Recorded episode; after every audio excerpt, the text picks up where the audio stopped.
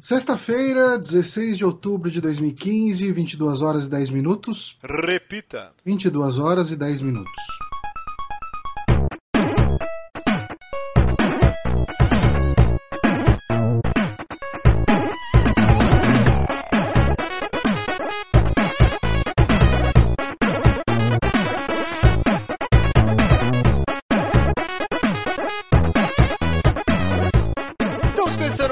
Um saque aqui no Super Amigos, episódio número 33, a Idade de Cristo. Eu sou o Márcio Barros e comigo, meu querido ventilador Sauro Johnny Santos. Não tem ventilador porque vocês mandaram eu desligar. Johnny está suadinho. E eu estou aqui também com ele, o troll que é praticamente o Pedro e o Lobo, Diego Gomes. Por que você tá falando isso, cara? Só porque eu falei que era 22 horas o programa hoje, você não acreditou que achou que eu tava zoando? É, não, é que você, no nosso chat interno, você tá sempre zoando. Daí quando eu perguntei, ah, a gravação hoje é às 8 ou às 9? Daí ele, é às 10. Daí eu falei, não, ele tá me zoando, né? Tá trolando. Diego e o Lobo, é novo Eu não, de te- eu não tenho moral mais pra poder falar a verdade, né? Mas, juntamente comigo aqui temos o meu amigo do Fênix Down, Alex F. Olá, senhores. Eu não sei se nas apresentações dá a volta, porque eu ia falar que, junto aqui com a gente também, tem a pessoa que tem tanta eletricidade estática no corpo que queima placas, mas, mas Ah, então peraí, ó, desenrolar de eventos. É, a gente vai contar mais o que aconteceu pra quem não ouviu o último Super Amigos, que foi a versão ao vivo lá do nosso evento. Mas essa semana eu fui e consegui trocar a fonte, a placa tava intacta, não tinha acontecido nada. Falei pra você que foi a fonte. Todo mundo ali falou que foi a fonte. O Fone falou que a fonte tava muito quente, cara. Então É, tinha sido a fonte a queimar, a placa tava aqui. Não, não, foi mas, foi, mas foi engraçado fazer terrorismo com fumaça na hora. Ah, foi muito, que ele tava bêbado. né? Gente, eu queimei a placa. Eu queimei, a- eu queimei a placa umas 50 vezes. Ah, podia estar tudo bem, mas eu queimei a placa. Não, eu fiquei muito chateado, cara. Fiquei muito chateado. Mas aí eu, eu rodei a Santa Ifigênia, fui num lugar que chama A Casa das Fontes. E que, tipo, há anos que eu vou na, na Santa Ifigênia e sempre tem um cara gritando: fonte, fonte, fonte, fonte, fonte. E aí foi a primeira vez que eu cheguei pro cara e falei: Cara, onde que é a Casa das Fontes? Aí ele pegou e me levou lá. E aí tinha todas as roubado fontes. teu rim, né? Você sabe disso, né? É, Exato. eu, eu- eu- eu sei lutar, sei me defender. Ah, ok. Mas aí eu comprei a fonte, fiz o teste e agora poderemos utilizar no futuro evento e prometo que não queimarei. Mas, sempre lembrando, você que baixa só pelo feed, acesse o site superamigos.com.br. Temos um novo layout feito pelo nosso patrão Paulo César. Está lindíssimo o site, está muito bonito. Eu, eu- é a primeira vez que, que eu tenho um, um site bonito de um projeto que eu participo, cara. Filha da E. Não, do Phoenix Down era bacana em 2011. tipo, aquele layout, eu sei que você já mudou, Diego, mas na época, ele era bonito na época, mas hoje, atual, eu, eu acho muito bonito o layout Super Amigos. Eu sei que não é o mais pra frentex, é, é bem... Cuidado. Não. Cara, isso é isso, vai queimando mesmo, né? Tá tudo bem Não, até agora. É, Paulo, Cagou você- tudo, Você não parabéns. faz site pra Frentex. Não, mas não é, porque tem o lance do avant-garde, né, do- dos designers, e faz aquele site cheio de firula e tal. Cara, ele tá bonito e tá funcional. aqui Exato. Tá lindo, Exatamente. tá ótimo. Não fica falando que você vai queimar tudo. É. trampo. Não, mas o, o site tá lindo. Então acessem lá. Lembrando, você pode nos seguir no Twitter no arroba superamigos e ficar por dentro de tudo que rola no site. Se vai ter streaming, quando sai o podcast, quando vai ter gravação e whatever. Lembrando, toda segunda-feira um novo episódio e as mendigagens semanais. Avaliação no iTunes, vocês não nos avaliam, a gente pede toda semana, não custa nada. Você que baixa lá pelo, pelo iTunes, clica lá na quantas estrelas você acha que a gente merece. É, likes na fanpage, por favor. Aumentou um pouquinho, mas tá muito fraco, cara. É, tipo, sei lá, tem 30% dos nossos ouvintes clicaram lá. Por favor, então cliquem. É só dar um like lá, todo mundo tem Facebook. E acho que é isso de mendigagem virtual. É, sempre lembrando agradecimentos aos nossos patrões Rodrigo Barbosa e Diógenes Lazzarini, que desenvolveram os aplicativos de celular. Tem para Windows Phone e Android. Você baixa lá aplicativo Super Amigos e já pode baixar o episódio direto lá pelo aplicativo. Não precisa ir no feed feed, aí dá erro no feed, tem que assinar de novo essas putaria que tem toda semana. Pelo aplicativo já facilita a sua vida. Hoje, nosso convidado, Alexef. Alexef, da onde você vem, cara? Você é uma figura da internet que tá aí há muito tempo já. Você fala isso, eu fico até me sentindo uma pessoa importante, né? Na verdade, cara, eu oficialmente eu sou do Fênix Down, mesmo que o Diego tinha mandado embora, eu não tô sabendo. Você gravou comigo essa semana, cara. Faz de reclamar, velho. É do site, para com isso. Eu tenho que fazer de vítima, né? Mas. Cê, mas, cara, tipo assim, eu, eu não vou nem de longe, eu sou arroz de festa, no sentido que eu apareço em milhares de lugares. Mas é sempre desse nosso meiozinho de amigos, né? Fênix Down. É, finalmente você me chamou para vir aqui no Super Amigos, mas já gravei no Dream Gameplay, no Arnold Cast, o antigo Super Controle. Então, dessa, dessa galerinha, assim, nossa turmitia, basicamente. Eu fico rodando ali. E, e é basicamente isso, cara. No, no, Twitter eu falo algumas coisas, mas nada de relevante. Faz muito tempo que eu não escrevo nada. Pirataria. Fa... É, ó, outra aí, ó, ó, outra aí, que absurdo.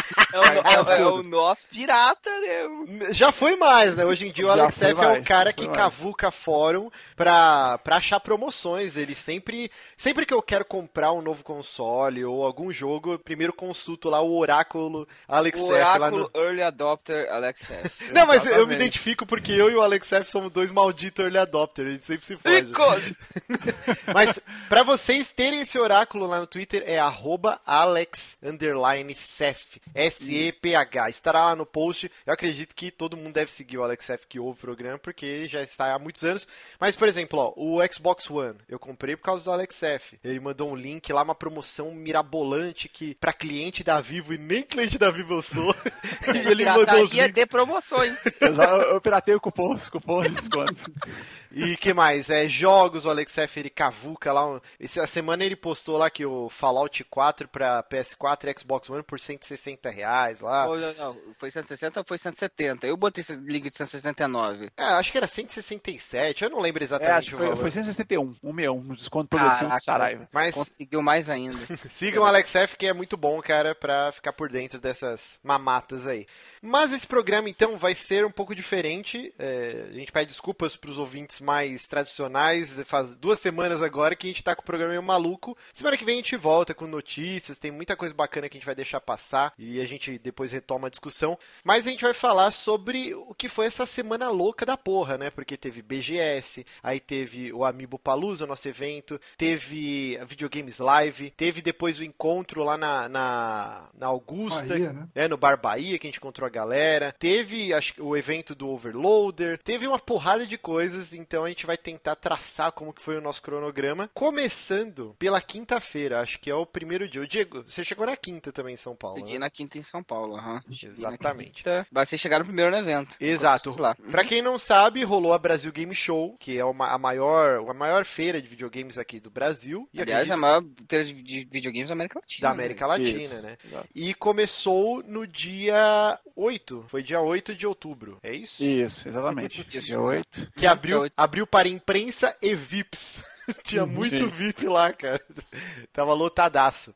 E aí a gente conseguiu as credenciais e eu e o Johnny e o Diego nos encontramos lá. Na verdade, o Diego ele tava fazendo os corre dele, não sei se é, ele pode tava, falar. Eu trabalho mesmo, assim, pela Explit, né? É, então, explica aí, realmente Diego, tava... o... Oi? Eu o quê? Explica aí pra galera o que, que você faz na Explit. Então, eu sou basicamente um representante da, da marca aqui no Brasil, sou suporte, marketing, business, faz tudo aqui dentro, né? Se você fizer o Diego falar Explit ao contrário, ele vai embora. Isso. É tipo aquele inimigo dos Super Amigos, os Super Amigos, né? O, o Mix Split lá. Sei lá, o, o Mitsubishi, não Então eu, eu, demorei pra encontrar a galera, né? Porque eu, eu tava com uma equipe lá e eu tinha que trabalhar, né? Se eu ficasse vagabundado, os caras me, me cortar fora tipo, do negócio. Se, como se nós dois três que tivéssemos lá, a gente tava lá à toa também, né? Não, tipo... vocês estavam vocês estavam fazendo a cobertura pro Super Amigos, mas eu tava recebendo pra isso. Sim, assim. sim, e, e foi muito engraçado, porque, tipo, a gente chegou, aí eu tava no estacionamento, o Johnny já tava lá dentro e o Diego sabe Deus onde tava. E a gente conversando pelo nosso grupo interno lá. Ah, chegou. Aí o Diego, ah, eu vou comer. Aí eu falei, ah, eu tô no estacionamento. Aí depois eu encontrei com o Johnny. Aí a gente, Diego, onde você tá? Aí o Diego, ah, eu tô no stand da Azubu. Aí a gente foi uhum. pro stand da Azubu. Diego, onde você tá? Ah, agora eu tô na Americanas. Tipo, onde gentil o Diego tava fugindo da gente. Até Cara, chegou. Você era muito lento. É, é que nessa hora que ele falou que ele tava lá, a gente foi. Eu fui fumar um cigarro ainda lá com, com o Corraine e o, o André tava junto ali também. E eu acho que o tempo de eu fumar o cigarro foi o tempo dele sair do stand. Mas o que rolou é que a gente acabou encontrando o Diego da maneira mais bizarra e vergonhosa, né? Porque acabou. Sim, eu cheguei, eu encontrei vocês dentro do. do da, da sala de imprensa. Exato. Não, então, porque o que aconteceu? Acabou a bateria do meu celular e, como ah, todo sim. belo viciado, né? Cheguei, Johnny, a gente precisa achar a sala de imprensa que lá tem ar-condicionado e tem tomadas. Aí, Johnny, ah, beleza. Aí a gente tava até com o Evandro do 99 Vídeos, aí ele falou: não, beleza, eu vou com vocês lá. E que acabou a bateria do celular dele também. E a gente ficou revezando, que eu levei o carregador e o Evandro não. aí eu deixava tipo 10 minutos, aí o Evandro 10 minutos. Okay? Aí de repente chega o Diego e o Pudel e toda a galera do Explicit. E é, aí foi aí que a gente cheguei encontrou. bem na hora que eles estavam revezando. Fazendo um troca-troca lá dentro. Nossa. Mas vamos falar então sobre a Brasil Game Show. O que, que vocês. É difícil, o Diego depois. Ele foi todos os dias, o Alex F eu não sei se foi depois da quinta. Não, eu fui na quinta e no sábado apenas. Ah, legal, legal. Porque eu e o Johnny a gente foi só na quinta, que era imprensa e VIPs, então a gente não tem uma visão de como foi o evento de verdade, né? Uhum. Porque tava, tava relativamente tranquilo, né? Tinha algumas filas dia, grandes, uhum. mas tava de boa, dá para jogar é, quase Assim, tudo. se a gente, é que a gente tava muito muito leite com pera, né? A gente não tava afim de pegar fila nenhuma.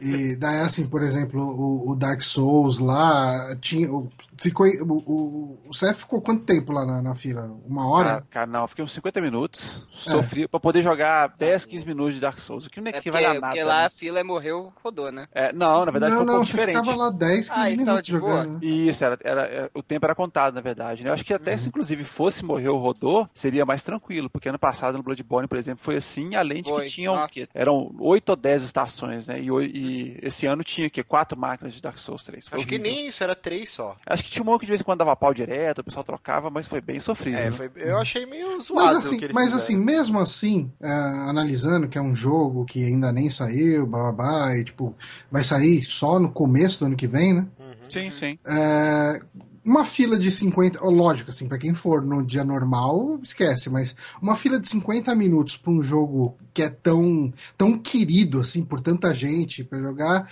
ok. É a mesma coisa o Tomb Raider. O Tomb Raider também devia estar tá mais ou menos com essa, com esse tempo de fila.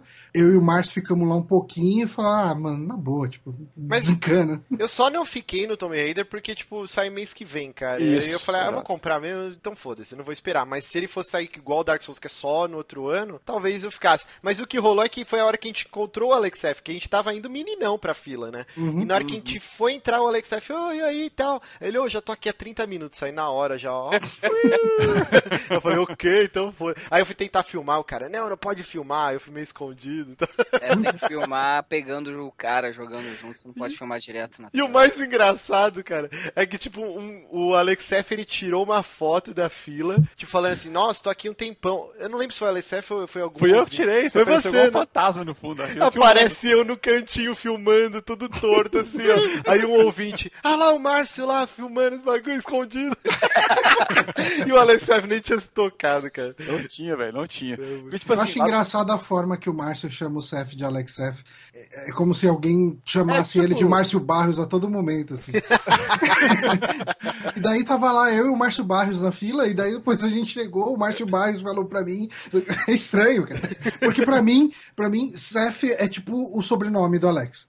Sim, mas é o, é o lance da porra do nickname do Twitter, cara. No, no Amiibo Palusa o pessoal tava escrevendo no, nos copinhos os, os, nicks de Twitter, assim, ó, na mesa.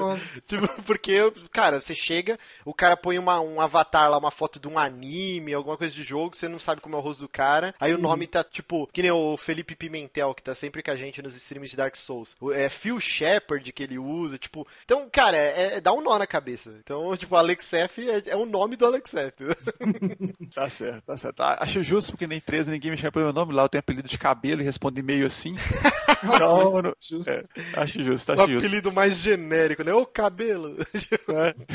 Mas é assim há 10 anos. Mas a gente tava falando de fila eram basicamente dois, dois stands que tinham as filas mais cabulosas do mundo. Era justamente Dark Souls e o do Oculus Rift, cara, dizem que estava impossível, ah. mais de uma hora, inclusive, na quinta-feira para enfrentar. Então, eram os dois lugares mais tensos. É que tinha um Oculus Rift, eu acho que era no stand da Nvidia, né? Uhum. Isso, era esse mesmo. Esse aí que era Esse tava impossível, assim, uhum. totalmente impossível. A gente chegou lá, Uh, a gente jogou o Call of Duty que tava rolando lá, né? Uhum. E daí o pessoal, ah, não sei o que. Na verdade, antes da gente jogar o Call of Duty, o cara chegou e falou: ah, se vocês quiserem, pode testar também o, o, o Oculus Rift e tal. A gente, porra, que louco, né? Vamos lá testar. A gente chegou, ah, então a gente queria a senha, né, para testar. O... Isso era até uma coisa interessante, né, que eles falaram que não era exatamente uma fila. Você pegava a senha, ele te dava uma previsão de quando que você seria chamado. Você podia dar um rolê na fila e quando tivesse mais ou menos na hora, você voltava lá e, e esperaria só um pouquinho para ser chamado, né? Tipo o pager do Outback. É, tipo o pager do Outback, vamos ver nessa parada. Mas daí quando a gente chegou lá para pedir a senha, a mulher virou, isso assim, começo da feira, devia ser quase uma da tarde, sei lá lá, por aí.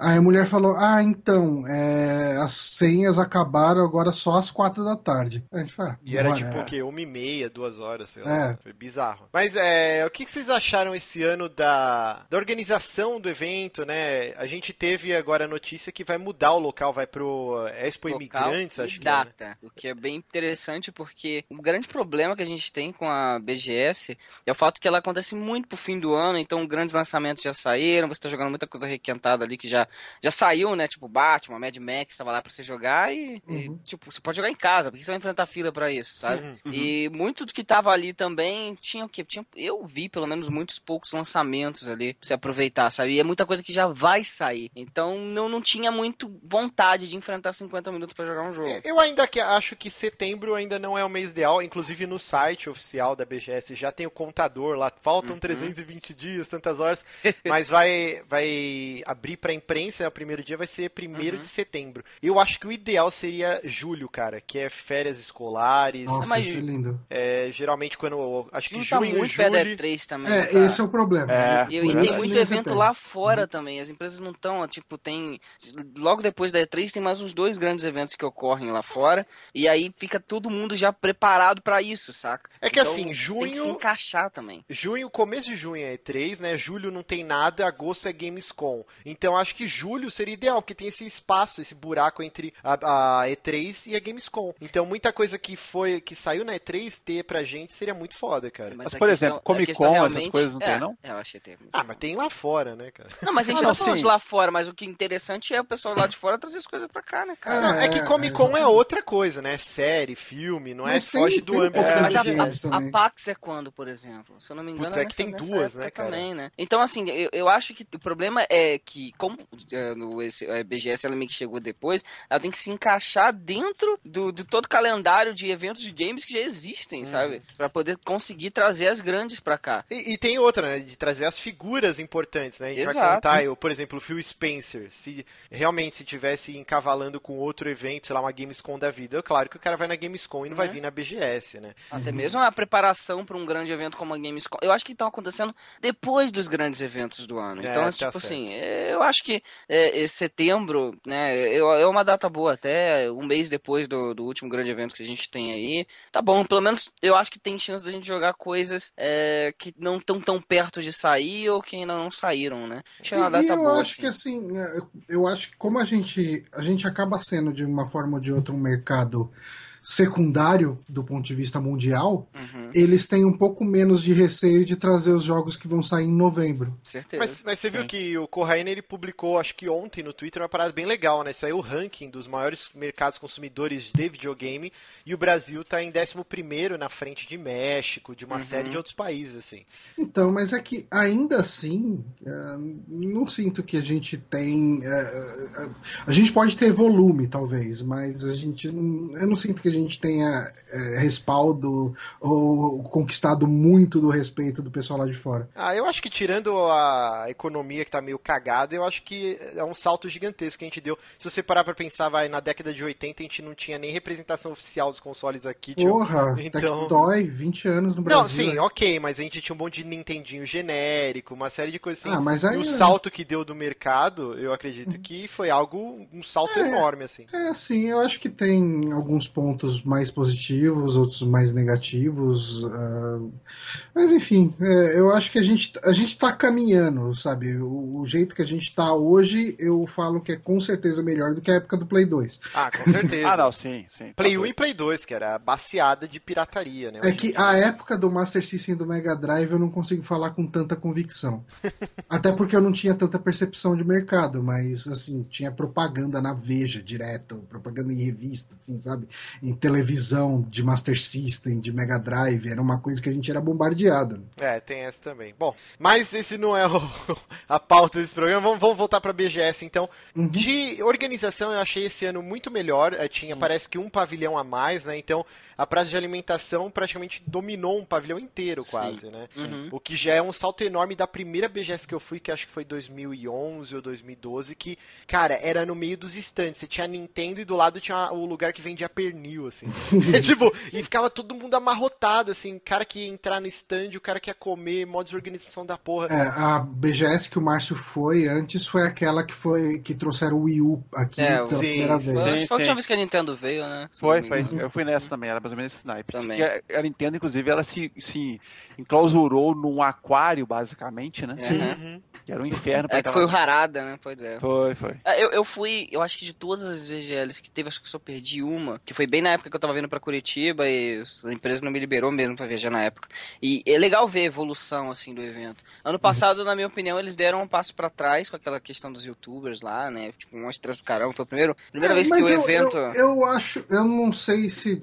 É que assim, eu, eu ouvi lá, foi um objection, né, que vocês gravaram uhum. na época. Uhum. Uh, eu entendo que eles foram alertados antes sobre a possibilidade de dar merda, mas uh, eu acho que o mundo não sabe ainda o poder do youtuber.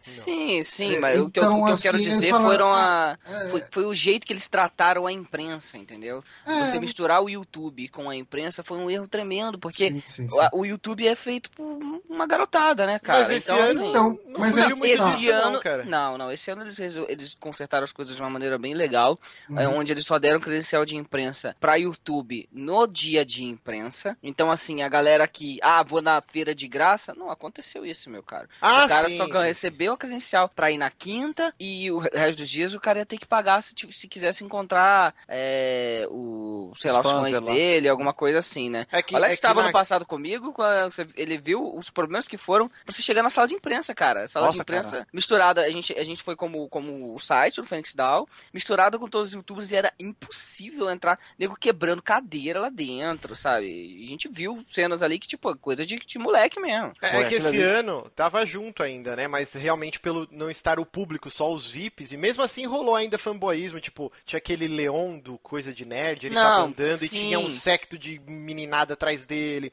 Lá, mas, quando a gente... mas gera muito menos tumulto ah, do que certeza. com a feira sim, aberta. Mas não, assim... com certeza, isso foi só no dia, é... até porque os caras também querem aproveitar a feira no único dia que eles podem, porque uhum. a partir do, do, dos outros dias, eles estavam lá, mas estavam lá presos a um stand, então estavam presos ao, ao próprio stand do YouTube, estavam da Warner, da Microsoft. Que, aliás... Eles ficavam lá dentro e eles faziam um cordão de isolamento quando um youtuber muito famoso ia passar lá dentro, sabe? Por Vocês acharam... foi com o, o, Resi... o Resident Evil, lá quando ele foi assinar livro na Saraiva, coisa do tipo. O que vocês acharam do stand do YouTube Game? Bonito Cara, para é um, caralho. um mega container. Sim. Mas é que eu gostei demais, assim, do lance do container, sabe? Eu, eu acho que deu uma cara... Deu uma cara do YouTube Gamer, assim, deu uma cara do site, sabe? Tinha aquele uhum. tobogãzinho também do lado. Eu achei bem legal, cara. Eu só achei que, tipo, a IGN ficou escondidíssima atrás do, do YouTube Game, assim. Então, é, na realidade, quem ficou escondido foi a Azubo, que tava atrás do container gigante. Ah, é, pode crer também. Tava... Se ferrou completamente. Agora, a IGN, ela tava mais pro lado lá, só que a IGN, ela não trouxe muita coisa, porque é, não era bem a IGN ali. O que eles estavam tentando anunciar era a IGN Networking, que era a hum. TGS. A TGS agora, ela foi comprada, basicamente, a parte de games, né? Ela foi comprada pela IGN, então virou uma networking nova aí que tá entrando na. Mais uma pedaço. dúvida. Porque assim, Nossa, a TGS mas... é americana. A Paramaker. É, a, é, é a Paramaker comprou a TGS, fez a TGS, a Paramaker, não sei assim, ela comprou a parte de games, né, uhum. é, pro Brasil aqui, a, a, é, funcionam meio que separados, entendeu? Então a IGN comprou a TGS, mas é só âmbito nacional, lá só fora... Só âmbito nacional, lá fora não. Senhores, para os nossos ouvintes mais civis, o que, que é uma network, o que, que é TGS... Vai, Diego, o que, que esses caras a, fazem? A TGS é The Games Station, a network. É, uhum. todo, essas, é essas network? Net, a network basicamente ela te dá suporte e rouba um pedaço da tua grana que você monetiza. basicamente. Não, mas, mas assim, assim tipo, tipo, assim, eu, eu, eu tô já entrei em algumas networks. O tipo assim, eles fazem um contrato onde você é meio que vira parceiro do YouTube através dele. Hoje em dia, uma network ela tem que te dar outros benefícios fora isso, porque hoje em dia você consegue ser parceiro diretamente no YouTube. Mas quando eles chegaram aqui, você precisava desse para virar parceiro do YouTube, você poder utilizar vídeos, monetizar, é, utilizar alguns conteúdos que é, são protegidos que só o, quem é parceiro do YouTube pode utilizar, você precisava estar dentro de um contrato com o YouTube e você era meio que parceiro do YouTube através da network. Uhum. E, cada vez menos, é, cada vez menos isso a é network era uma atravessadora. Exato. É basicamente isso. Mas cada vez isso vai ficando menos interessante porque antes até para você ter um layout todo tchananã no seu canal, para você ter vídeos mais longos, sei lá, tudo isso você precisava ter uma, uma network por trás. Na, na verdade, dia... de depende, Márcio. Tipo, pra ter vídeos mais longos, só precisava chegar num nível que teu canal crescesse. Exato, mas para você ter um layout próprio do seu canal, na época. É, teve uma época que sim, você precisava ser parceiro do YouTube. Exato. E hoje em dia mas... você não precisa mais, porque é não, é todo mundo é, padronizado mas... igual. Né, então, né? aí o que eu... existem contratos e contratos. Tem contrato, por exemplo, que 60% do teu, da tua monetização é sua, 40% é deles. Até contrato onde 100% é teu e 0 é deles, mas eles trabalham com você, você traz views e, e levanta o nome da network, uhum. sabe? Mas a, a, o legal é de estar numa network é que você, eles te colocam em contato com outros parceiros lá de dentro, você começa a fazer alguns crossovers com eles e você vai crescendo junto dentro da network. Eu, eu na TGS, eu, eu tive a oportunidade de colocar um vídeo dentro do canal da TGS que eu pulei da noite pro dia de 3 mil para 7 mil inscritos. Não, é um bust absurdo. Então, assim, a vitrine que, que você tem participando de uma network que realmente reconhece seu trabalho, cara, é muito bom, cara, sabe? Hoje em dia eu tô sem network nenhuma, porque a TGS morreu, eu saí da TGS. Agora que a TGS voltou a IGN, tá até pensando, mas o problema é que hoje em dia, para você crescer no YouTube, eu vejo um grande problema em você trabalhar com gameplays apenas, sabe? Tanto que eu parei basicamente de fazer gameplays porque não vinga mais tanto, sabe? Eu, tem caras aí com milhões aí fazendo let's play e você tentando produzir um conteúdo que tenha uma certa um trabalho de edição, uma qualidade, um trabalho informativo e é muito difícil. Então, você precisa ter alguém que te dê respaldo e te levante, porque sozinho é foda, velho. É o famoso QI. Exato. Tem que ter uhum. quem vai te indicar. Mas então, assim, já explicamos o que é Network, Cacete A4, mas o lance da organização, corredores bem maiores, tipo, três vezes maiores do que era o padrão. É, o lance de, por exemplo, na, na de 2012, sei lá, tava tendo final de, de LOL. E aí, cara, todo mundo deitado em cima Sim, das mochilas no corredor. Uhum. Logo e na entrada do evento, assim, um monte de pessoas era o primeiro O primeiro stand era da Riot na época Isso. e, velho, é, tava muito cagado, porque você chegava ali, tinha um zilhão de gente deitado no chão e você saía tropeçando em cima dos moleques, né? Exato. Cara, mas, eh, você sabe que, assim, apesar de ser mais confortável você andar na feira com os corredores gran, é, mais largos e, e tudo mais, eu sinto um pouco a falta da zona na feira pra. Tipo, eu. Esse ano eu fui no, no, no, dia de imprensa, mas ano passado fui num dia normal eu sentia que a feira tava muito mais morta, sabe? Então, tipo... Johnny, você não foi no dia normal, cara, mas sábado aquela porra tava um inferno. Caraca, o Alex pode confirmar isso. Sim, nossa, tá ah. doido, cara. Tava impossível, cara. Vocês então, viram mas assim, é, mas aí era um gigante? corredor só de gente andando. Não, mas vocês viram que é, corredor eu, gigante? Imagina aquela porra cheia pra caraca, tava muito cheio. Os ingressos foram esgotados sábado e domingo, cara. Então, mas aí que tá, na, no ano lá que a gente foi, que teve aí o Will, foi 2013, 2012? Sei lá. Do Will. Não, ah, enfim. Não ideia. É, tava rolando, tinha um stand de, de League of Legends ali no meio da galera. Sim, era o da Riot. Uhum. E da, o próprio, é, exatamente, o da Riot. Era um stand até que grande, uhum. mas, por exemplo, deve ser metade do stand da Americanas e da Saraiva desse ano. Naquela que, época? É. Eu diria mais que era tamanho. Acho que era o mesmo tamanho. tamanho. Se for comparar com a Americanas, é porque você então, tá é contando as crianças esparramadas no chão. Aquilo ali não faz parte do stand. é. Mas, assim, cara, tipo, eu, eu achava uma maluquice louca, assim, eu ficava. Eu achava muito foda. Ei, uhum. cachorro aqui.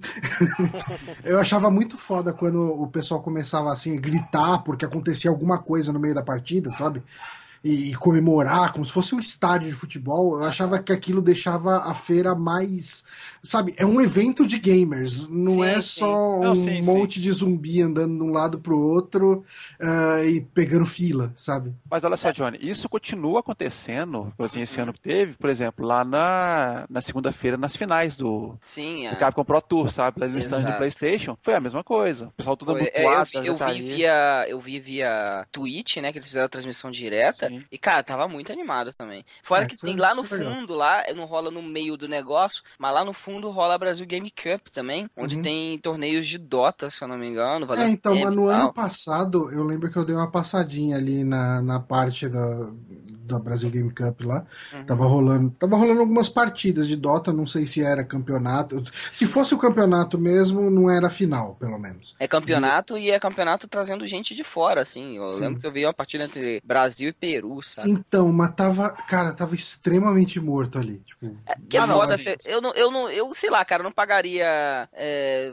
o ingresso se eu, não fosse, se eu não fosse fã de Dota, sabe? Pra ficar sentado lá assistindo o negócio. Eu ia ficar querendo andar na, na feira, né, velho? É. Mas tinha uma galera ali que era fã ali, que tava sentada ali adorando o negócio. Uhum. Mas é, eu prefiro do jeito que tá agora, e acredito que lá no é, Expo. Como que é? Agora? Imigrantes? Isso, Expo Imigrantes, é bem maior o local, Sim. né? Acredito que vai ficar mais espaçado ainda, cara, eu acho. É, mas a feira, a feira, ela, tipo, o problema é que ela cresceu muito o olho do, da galera lá dentro, e tanto que a Microsoft quase não veio, né? Eles estavam querendo cobrar um absurdo pra botar stand lá dentro, sabe? Hum. Então é muito caro você botar um stand. Eu estava vendo ali que eu tava acompanhando para ver se quanto era para colocar um stand, sei lá, da Hitbox, junto com, junto com o pessoal da Hitbox, né? E, velho, era um absurdo, saca? E, e, no final, assim, pro final do evento, os caras deram um espaço de graça pra galera botar stand dentro, porque ninguém tava querendo pagar o é. valor que eles estavam cobrando, saca? Que bom, que é pra dar aquela, aquele choque de realidade, falar, ok, vamos descer pois dessa é. banca aí. Que então eles tiveram que, que abrir mão ali para colocar a gente ali dentro na, tipo, na fita mesmo. Mas, mas vamos falar um pouquinho então do que a gente conseguiu jogar lá, né? Acho que a primeira coisa que eu e o Johnny a gente fez quando a gente entrou foi pro stand de action figures. e, cara, tava lindo. Onde, onde o Márcio quase tomou um rola Não, eu lindo. tomei um rola. foi o da, da Toy, Toy... Toy alguma coisa lá? Isso, cara. Eu Aquele tava... stand é sinistro. Eu vi um Buster de Mega Man lá, fui perguntar o preço, eu falei, vou embora, nunca mais volto aqui. Não, tá muito caro. Era tipo 1.400 reais um Buster em tamanho real de Mega Tinha um Robocop de 3 mil, assim. Mas esse tá no, no stand da Saraiva, era acho. da Saraiva, que ele tava sentado na, na, na, cadeira lá. Exato, era muito foda. Mas, cara, lindíssimo, assim. Nossa, Mesmo que você não fosse comprar nada, só pra você andar dentro daquela parada, é, era sensacional. Assim, a gente gastou um tempinho lá, tirando foto de tudo e filmando, que a 4 tomei um puta de um rola, que eu tava olhando pra câmera e capotei lá no chão. Mas foi, foi bem bacana. Filmou, estava filmando. Filmei, filmei. Ah, tava filmando a hora, queda. Pelo amor de Deus, bota isso em algum lugar. Eu preciso, eu preciso editar, tem uma caralhada de vídeo aqui. Mas aí, depois que a gente saiu desse stand, a gente acabou indo no stand da Sony e a gente e tava, cara, sem fila, fila zero. a gente jogou Street Fighter É porque, 5. assim, a gente conseguiu pegar a fila de imprensa, né? Porque o nosso credencial essa é é a imprensa. Vantagem. Você tem que só deixar claro pra galera que não vai e tá pensando em ano que vem. Gente, uhum. essa, essa felicidade deles só vai ter no dia de imprensa. Fora isso, meu, o evento não é isso esse mar de rosas, é cheio pra caralho. Não, não é, então, mas o que eu ia falar é que assim, apesar dessa fila é, é, ser pequena ali, é, na hora de jogar lá no stand da Sony, era porque a fila dos VIPs tava gigante lá fora. Então uhum. a gente conseguiu entrar antes deles. Uhum. Não, e vocês estão falando isso aí, por exemplo, eu fiquei, sei lá, 50 minutos para jogar Dark Souls 3. Mas, cara, no sábado, você olhava pra fila, era tipo, era 3, 4 horas só a pessoa poder uhum. jogar. Sabe? A fila dava. Um, ela, ela, se perdia no meio da multidão, você não sabia o que era fila o que era corredor. Você Depois... paga um ingresso para jogar dois jogos. É, tipo, é um absurdo. 8 horas em pé, foda. É complicado, complicado. Mas aí a gente jogou Street Fighter V e, cara, o Johnny ele curte jogo de luta e tal. Eu não sou muito fã, assim, e eu me surpreendi, cara. Eu adorei Street Fighter V. O jogo tá lindíssimo, é inacreditável os gráficos, assim. E... Menos os cabelos loiros. Os cabelos loiros estão muito escroto. Não, é, não, tem o, ca... o cacho de banana e tal, mas assim, o estilo artístico dele, né, porque ele, ele nem tenta chegar perto de realismo, isso que é o legal. Porque parece que são bonecos de massa, de massinha, eu não sei, cara, explicar. Tá tão lindo e tem uma profundidade nos gráficos, assim, que parece que é um boneco que tá se mexendo lá, assim, é muito bem feito. Eu não consigo explicar direito, assim, é, é, foi uma parada, não sei se era monitor lá que os caras tava, que era devia ser de 4K, sei lá, mas tava muito lindo o jogo. Eu, eu paguei um pau pros gráficos absurdos. E a jogabilidade eu achei bem fluida, eu joguei com a Kemi e joguei com o Rashid, que é aquele personagem novo, né, do Oriente Médio. Uhum. E é justamente o que falar nas entrevistas, né, que ele seria um personagem para quem é novo, né, no, para quem tá entrando nesse mundo do Street Fighter, para não ficar naquele básico de Ryu e Ken, o Rashid seria uma nova opção. E realmente, os golpes dele são meia lua para frente e pra trás também. E eu ganhei as, os dois rounds do Johnny, humilhando. É, e assim, eu dei uma jogada depois ainda, depois que o Márcio foi embora, eu joguei no stand da. Devia ser da Warner, eu não, não cheguei a ver a identificação, mas era um stand que tinha coisa da EA, da Capcom e Isso, da. Era da Warner. Era da então, Warner. Era, é, devia ser da Warner. Então, Uh, eu cheguei a jogar com a Laura lá e é, cara, é muito gostoso jogar com ela. Ela é muito, muito fluida, assim, muito fluida. E, e, foi triste, né? Porque quando a gente jogou, ela ainda não estava liberada. Tinham oito personagens e a Laura não era um deles. E aí a gente foi depois, acho que jogar Halo e foi, acho que no mesmo momento que o ONU deu. A... Fez o um anúncio. Fez o um anúncio, né? E aí, da onde surgiu aquela porra daquele boneco gigante, assim, uma estátua da, da Laura? Então, cara, foi muito engraçado o anúncio, porque o ONU fez só tipo, ah, vamos ver se esse rumor é verdade, sabe? Se, se, se o rumor que tá rolando na internet é verdade. Aí ele falou assim: vamos anunciar agora o primeiro, o novo, novo personagem Street Fighter V. Aí, ó, será que é o a Blana? Aí ele botou a foto numa Blanca feminina. eu até tava zoando que eu tirei foto do negócio, eu levei lá pro, pro evento mais à noite, né? Falei, ah, aqui anunciaram a Blana. Aí nego, mentira. Aí que a foto parecia, né, do anúncio, sabe? Tipo, uhum. É, o Diego tirou a foto. Aí no Bar Bahia, no sábado, Six, os caras, você tá zoando. Aqui, o Diego, aqui, porra, a foto aqui, mano. E os caras, caralho, quase acreditando, assim. Aí eles anunciaram a Blana, como é que foi o outro lá que. Ah, e botaram ah, o. Teve o próprio Sean, ONU, né? né? O próprio ONU. O próprio, ONU, ele colocou a cara dele lá. E aí no final ele falou: Ah, vai ser a Laura. E todo mundo. Ei, comemorando, mas tipo, todo mundo já sabia essa não, porra, já tinha vazado, né? Ele chegava assim, vamos, pessoal, finge que vocês estão espantados e tal, sabe? Ele, ele saiu muito bem nessa apresentação. Tá? pois é. Todo... Aí ele, no final, ele tem uma surpresa pra vocês, tirou um, um, saco de lixo gigante em cima da estátua, assim, né? Ele falou assim, ó, isso aqui é pra gente comemorar, então, a Laura e vai ficar aqui pra vocês tirarem foto. Cara, você esqueceu um detalhe, ele fez um quiz de perguntando várias coisas do lore do Street Fighter, né? E ah, deu sim. prints pro pessoal que acertava. E, tipo assim, eu vergonha porque as pessoas erravam horrivelmente, um absurdo isso. E o pessoal ganhou, tipo, sei lá, uma flanela do Dalcin, uma cueca da Chun-Li. Cueca da Chun-Li. Cueca da Chun-Li. Uma cuequinha que tinha desenho da Chun-Li então, Cara, vários brindezinhos pro pessoal lá. É, eu saí com um pôster do ONU autografado, né? Que eu peguei Sim, no meet and greet dele lá, que foi bem foda e tá guardado aqui, né, velho? O aí, Peter todo... Rosas tava lá com ele, não? Quem que você falou? O Peter Rosas. Acho que não. Que era um dos ah. convidados, né? Que ele é o produtor associado de Street 5. Na hora da apresentação, não. Não, tá. tava, o Como Finch tava lá com ele, né? Sim, Como Finch tava eu... e depois ele foi explicar como é que funcionava a Laura e Sim, tal, né? Porque ela tem todo questão de golpes de jiu-jitsu mais o choque do Blanca. Uhum. eu achei um personagem bem legal, cara. Eu achei bacana. E, bem, ela bem é bonita, bem bonita. Irmã do Chan, né? É a irmã mais é? velha do Chan. Quem que é Sério? Sim. Eu não tô sabendo isso, não. É, não, é, é, é, até aparece, tipo, quando você joga com ela, se não me engano, ela fala alguma coisa do irmão dela, tipo, numa daquelas frases. Tá, quem é Chan? Ah, interessante. É um personagem brasileiro. É um personagem Street 3. Ah, tá. É, Street, mas... é do Street 3. Todo mundo aqui jogou Street Fighter lá no evento? Sim, eu joguei em casa, não joguei lá, não. Hum, hum. Cara, eu tô jogando desde que liberou o primeiro beta, né? Eu, eu passei por aquele período de sofrimento que o jogo era para ter sido liberado, não liberou, todo mundo lamuriando na internet. Depois finalmente saiu e depois joguei no evento também, essa vídeo atualizada com mais personagens. Eu acho que mais do que ser um jogo bonito mesmo, ele está sendo muito fácil de jogar, né? Sim, uhum. sim. Por mais que Street Fighter 4 ele, ele tenha lá os personagens mais tranquilos, ele é um jogo que se você for querer evoluir um pouco nele mais, é bem difícil. Qualquer aquele negócio de focos, focos cancel, aquela coisa toda. Esse jogo, cara, você, por exemplo, o esquema de você não precisa ser o, o artista dos combos, né? Você tem uma série de sequências simples, de dois, três hits que arrancam uma quantidade razoável de HP do inimigo. O próprio Ryu mesmo tá com os target combo, né? Que é a sequência de botões que você faz assim, que tira um dano absurdo. And. Então eu acho que ele está bem user-friendly, sabe? O pessoal que, que nunca, nunca foi familiarizado com jogos de luta ou até mesmo jogou um tempo atrás, ficou parado, eu acho que vai ter sim que é a boa oportunidade de poder voltar a jogar agora. É, sou eu. eu. Tipo, não sei jogar nada, eu perco pro meu sobrinho. Esses dias eu até postei no Instagram uma foto eu jogando Marvel vs Capcom com meu sobrinho de 6 anos e ele ganhou. Tipo, é uma vergonha pro Johnny ter perdido. Smash Button desgraçado. Tem no... Ah, o, assim, o Márcio dá... tá comemorando, esfregando na minha cara que ele ganhou duas vezes, mas eu joguei com a Rainbow Mika, que eu não, nunca soube jogar com ela, mas eu queria dar uma olhada como que era. Queria ver os peitão. E... ver, ver peitões sempre é bom. E qual que foi o outro personagem que eu peguei? Eu nem lembro. Você pegou aquele que parece o Tarzan. Tipo, tem um. Não, eu peguei aquele, um daqueles personagens novos lá. Ah, é o Nekali. Ah, né? Nekali. É, Nekali. Que ah. eu também não consegui dar nenhum golpe dele. Então... Só vejo desculpas. Ok. Ok. Mas, é...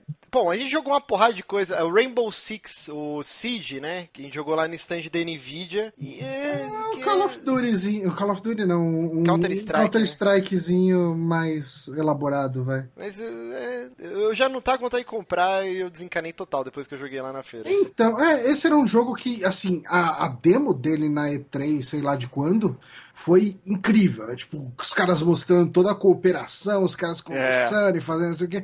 Eu falei, caralho, que jogo foda e tal. Daí alguém falou para mim, cara, isso nunca vai funcionar online, isso nunca vai funcionar com você jogando, tipo, nunca vai ser assim. Aí eu parei a pensar, é verdade, tipo, não, não tem como você fazer a coordenação desse jeito. Não, sim, até cara. tem, cara, até tem sim, mas o problema é realmente você conseguir fazer, uhum. tipo, é, é, difícil, cara, é um jogo de, de, de estratégia tática que é, é muito complicado mesmo você ter esse sincronismo perfeito, saca? Uhum. É, vai ser o esquema do, dos raids do Destiny. Você pega aquelas seis maluquinhos que joga todo dia junto por uhum. headset, os caras Bem combinam estratégias. É, pra essa galera que é dedicada, o jogo vai ser lindo, vai ser uhum. sensacional. Agora, pra. Pô, com certeza, Johnny. Você joga Destiny aí direto e não, você não, tá ligado. Eu sei, que... eu sei, mas uh, eu falo pelo que eu vi do jogo lá. Eu acho que, então, graficamente ele não é grande coisa. Ele mas também não atrapalha. É, mas assim, é um jogo feio para essa geração. Ele não é bonito. Cara. Ele tem cara de, de Play 3 Final é, de... Play 3 Remastered. Exato, exato.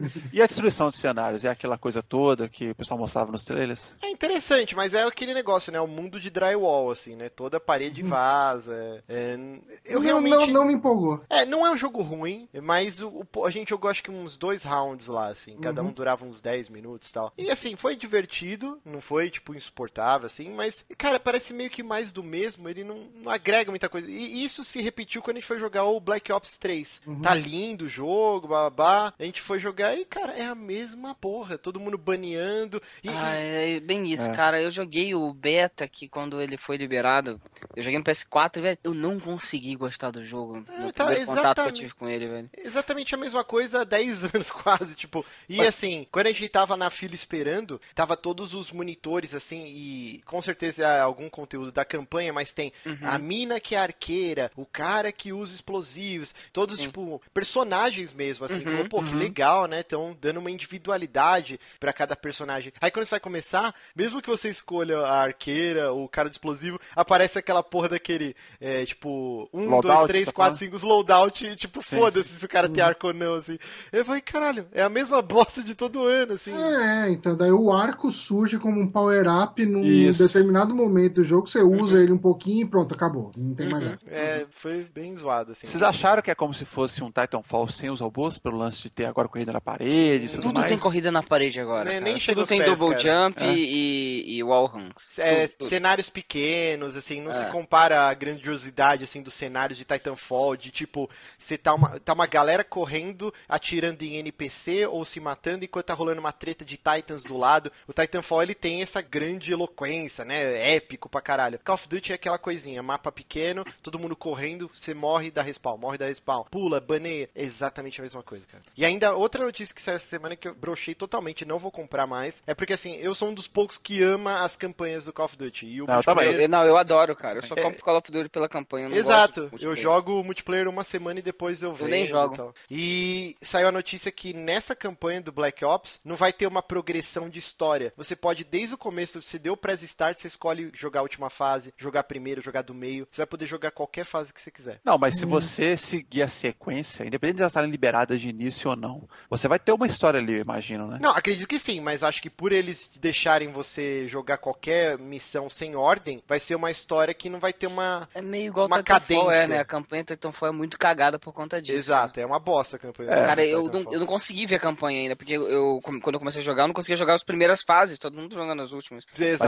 Você joga com. que ele te coloca numa fase lá aleatória e vai fingindo que tem uma campanha ali. Não tem porra nenhuma, cara. Não tem Mas ao mesmo tempo, parando pra analisar, eu acho que eu sei porque eles fizeram isso agora pensando bem. É porque vai ser co-op quatro pessoas a campanha, né? Do, do. Black Ops 3. Então acho que é pra você, se você quiser jogar com um amigo e o cara já tiver na fase X, você poder pular e já jogar com ele direto naquela fase. Ainda- Hoje, se, vamos pegar o Guias, por exemplo. Se o Guias quiser jogar com uma campanha com uma pessoa, você não chegou, sei lá, na fase 3, a pessoa querendo jogar essa fase, por exemplo, você não pode jogar com ele? Eu acho que você não podia. Eu não lembro agora, cara. No 3, que eram quatro pessoas, realmente não lembro agora. Eu não lembro, mas isso aí também é um pouco diferente, né? Tipo assim, se, o Sim, cara- se é. alguém tiver chegado lá, você podia jogar, não precisa liberar desde o zero, mas também. Isso aí, o, o- o lance é, eu posso jogar desde o início, sem problema? Eu Não, acho claro. que sim. Pode, pode. Deixa, deixa dele, é só uma feature nova. Não, É, a- muda aqui nada. eu tô cagando regra porque a campanha a gente não jogou lá. A gente só Aham. jogou multiplayer, né? Mas a campanha eu vi essa notícia essa semana e eu não tinha gostado muito, mas agora pensando, eu acho que, que eu falei bosta mesmo. É indiferente. é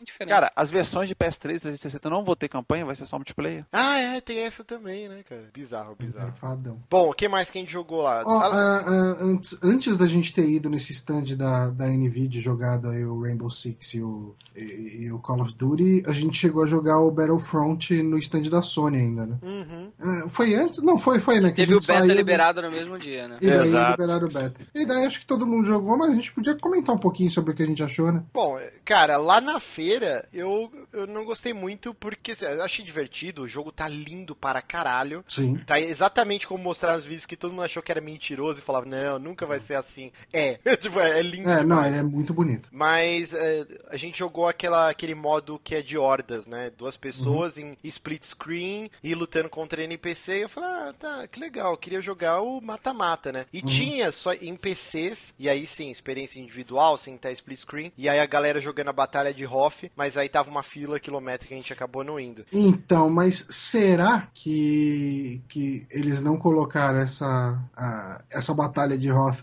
porque ela tá desbalanceada pra cacete? Sim, até a, a EA, né, ou a DICE, sei lá, veio a público e falou, é, realmente... Porque pra quem joga com o Império, cara, é vitória garantida. Você já tá ganho, né, o negócio. Eu não vi, cara, eu joguei o fim de semana inteiro essa porra. O Johnny jogou aqui em casa também depois. E, cara, não, não teve uma vez que quem tava jogando com a, a Aliança Rebelde ganhou, assim. É muito desbalanceado. Mas divertido para caralho, assim. Sim, sim, independente não, é um jogo, cara, ele tá, ele tá muito é, aquela maluquice de uma guerra rolando, assim, você olha pro céu, você vê lá os cruzadores imperiais, você ah, olha em volta, você vê coisa explodindo pra tudo quanto é lado, você vê gente correndo e os caras, assim, tipo, você dá tiro num soldado lá no, no Stormtrooper, ele cai como se fosse os, os figurantes dos filmes ali, tipo, totalmente overacting, assim. Estabanado, né? é, é, ele tá. Cara, ele. Assim, eu lembro que eu li um review, acho que foi do, do Pablo Miyazawa, falando que ele tinha jogado na época da E3, né? E ele falou, cara, tipo, eu não tenho como colocar isso em outras palavras, vai parecer clichê, mas é exatamente o que eu sinto.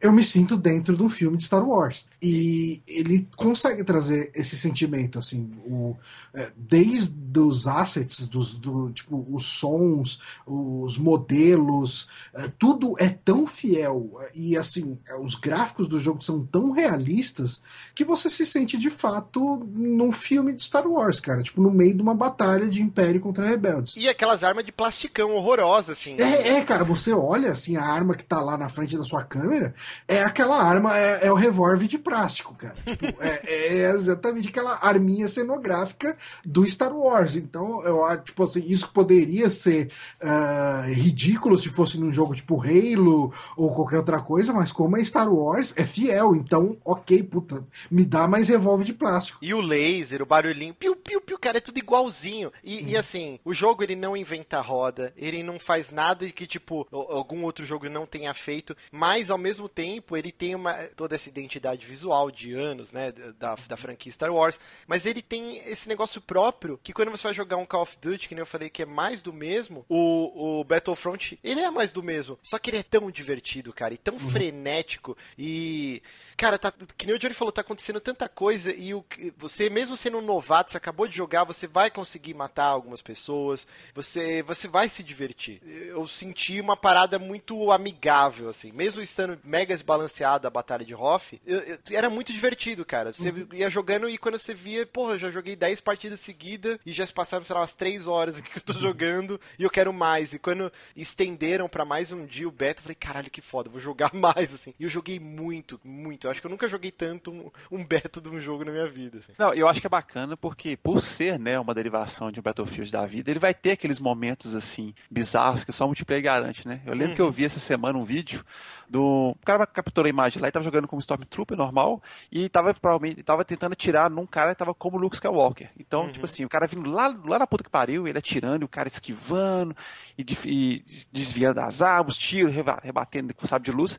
Quando o Luke Skywalker tava chegando perto pra poder matar ele, ele foi esmagado por um daqueles robôs quadrúpedes lá, sabe? Uhum. Então, cara, tipo assim, isso é tipo coisa de momento que só é, acontece nesse tipo de jogo, sabe? O, o, o, tradicional momento Battlefield que o pessoal fala. Esse, esse beta originou GIFs absurdos, assim. Tem um que, que postaram ontem que eu chorei de rir. Eu acho que eu revi ele umas 30 vezes seguidas.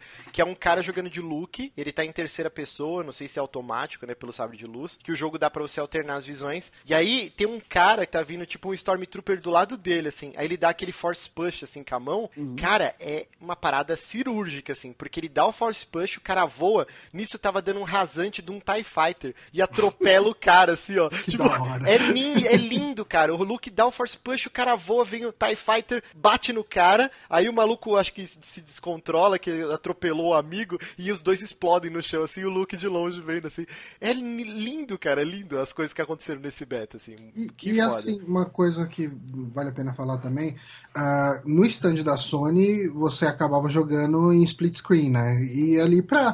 Acho que até para andar mais rápido na fila, eu acabei indo com o cara que tava na minha frente ao invés de jogar com o Márcio. Uh, e a gente tava conversando algum tempo com o cara, o cara tava perguntando como que é a feira, tipo, se, se é sempre animada, se a gente era de São Paulo. Era um cara de, de Belo Horizonte, tava conversando com a gente. E então acho que o fato de ter conversado com ele um pouquinho antes, na hora de jogar, a gente já tava, tipo, se falando, né? Não, não era cada um jogando por si. Então, ah, putz, tem uns caras aqui me seguindo. Cara, vem aqui, tá, tipo, me ajuda, me dá um help.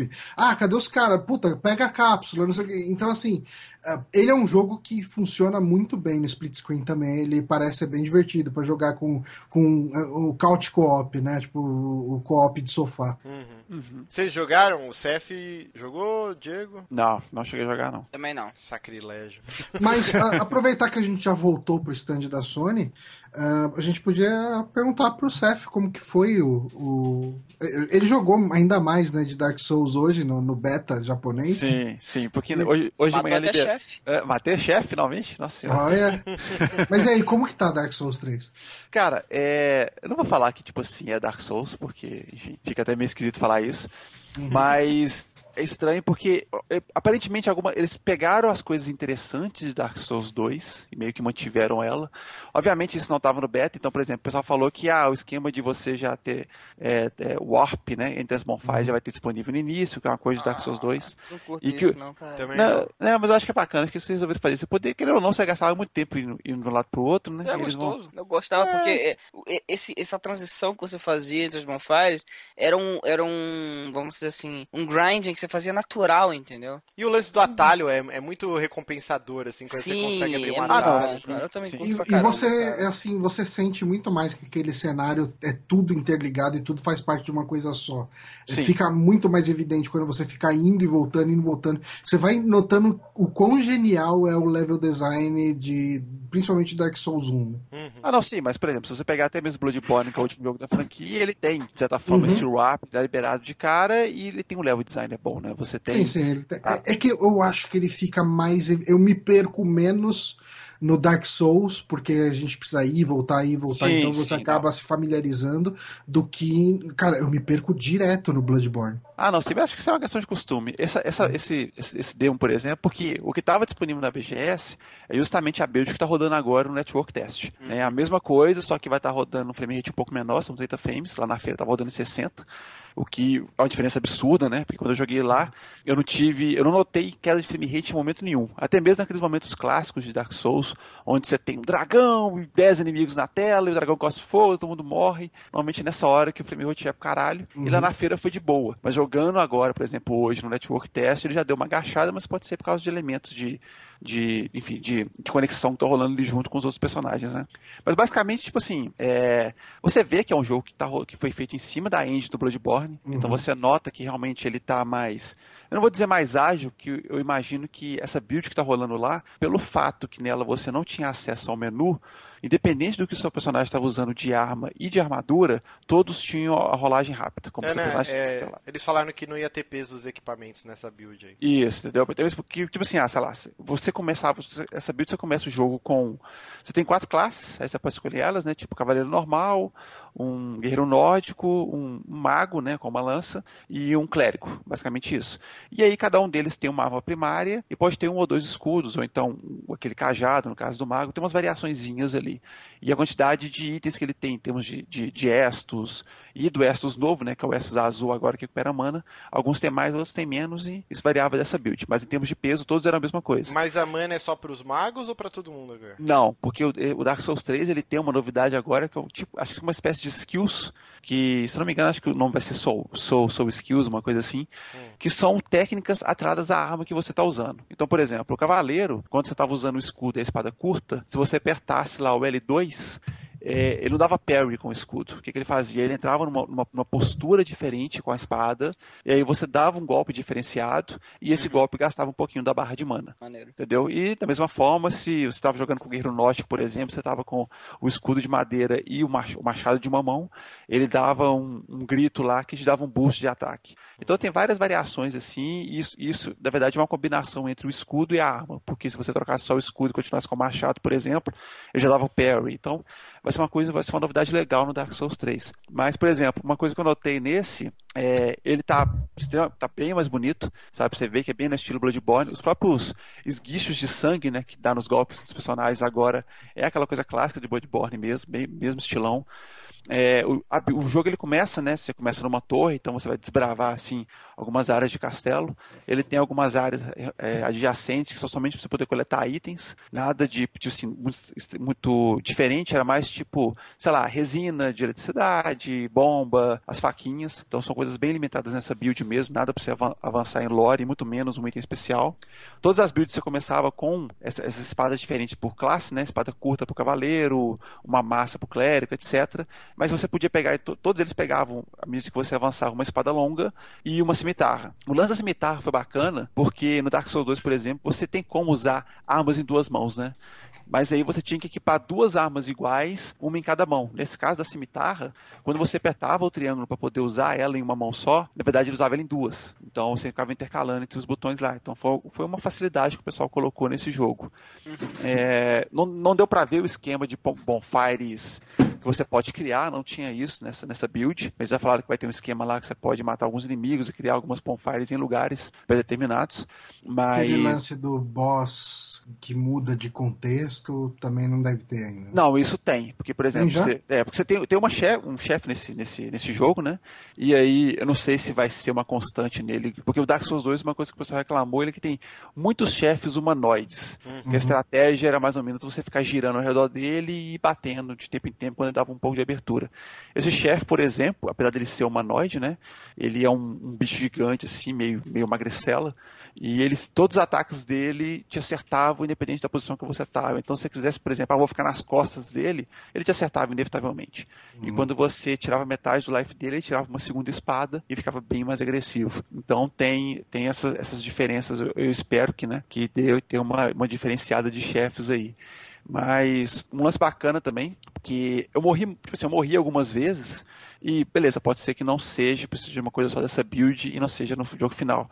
Mas o Dark Souls 2, à medida que você ia morrendo, você perdia um pouco do seu máximo de HP. Uhum. E eu achava isso uma merda, sabe? Era uma punição muito ruim. Não era tão ruim igual do Demon Souls, que tipo, você em formato de espírito tinha metade do seu HP, que é aquele ali primeiro cubo da escrotidão. Sim.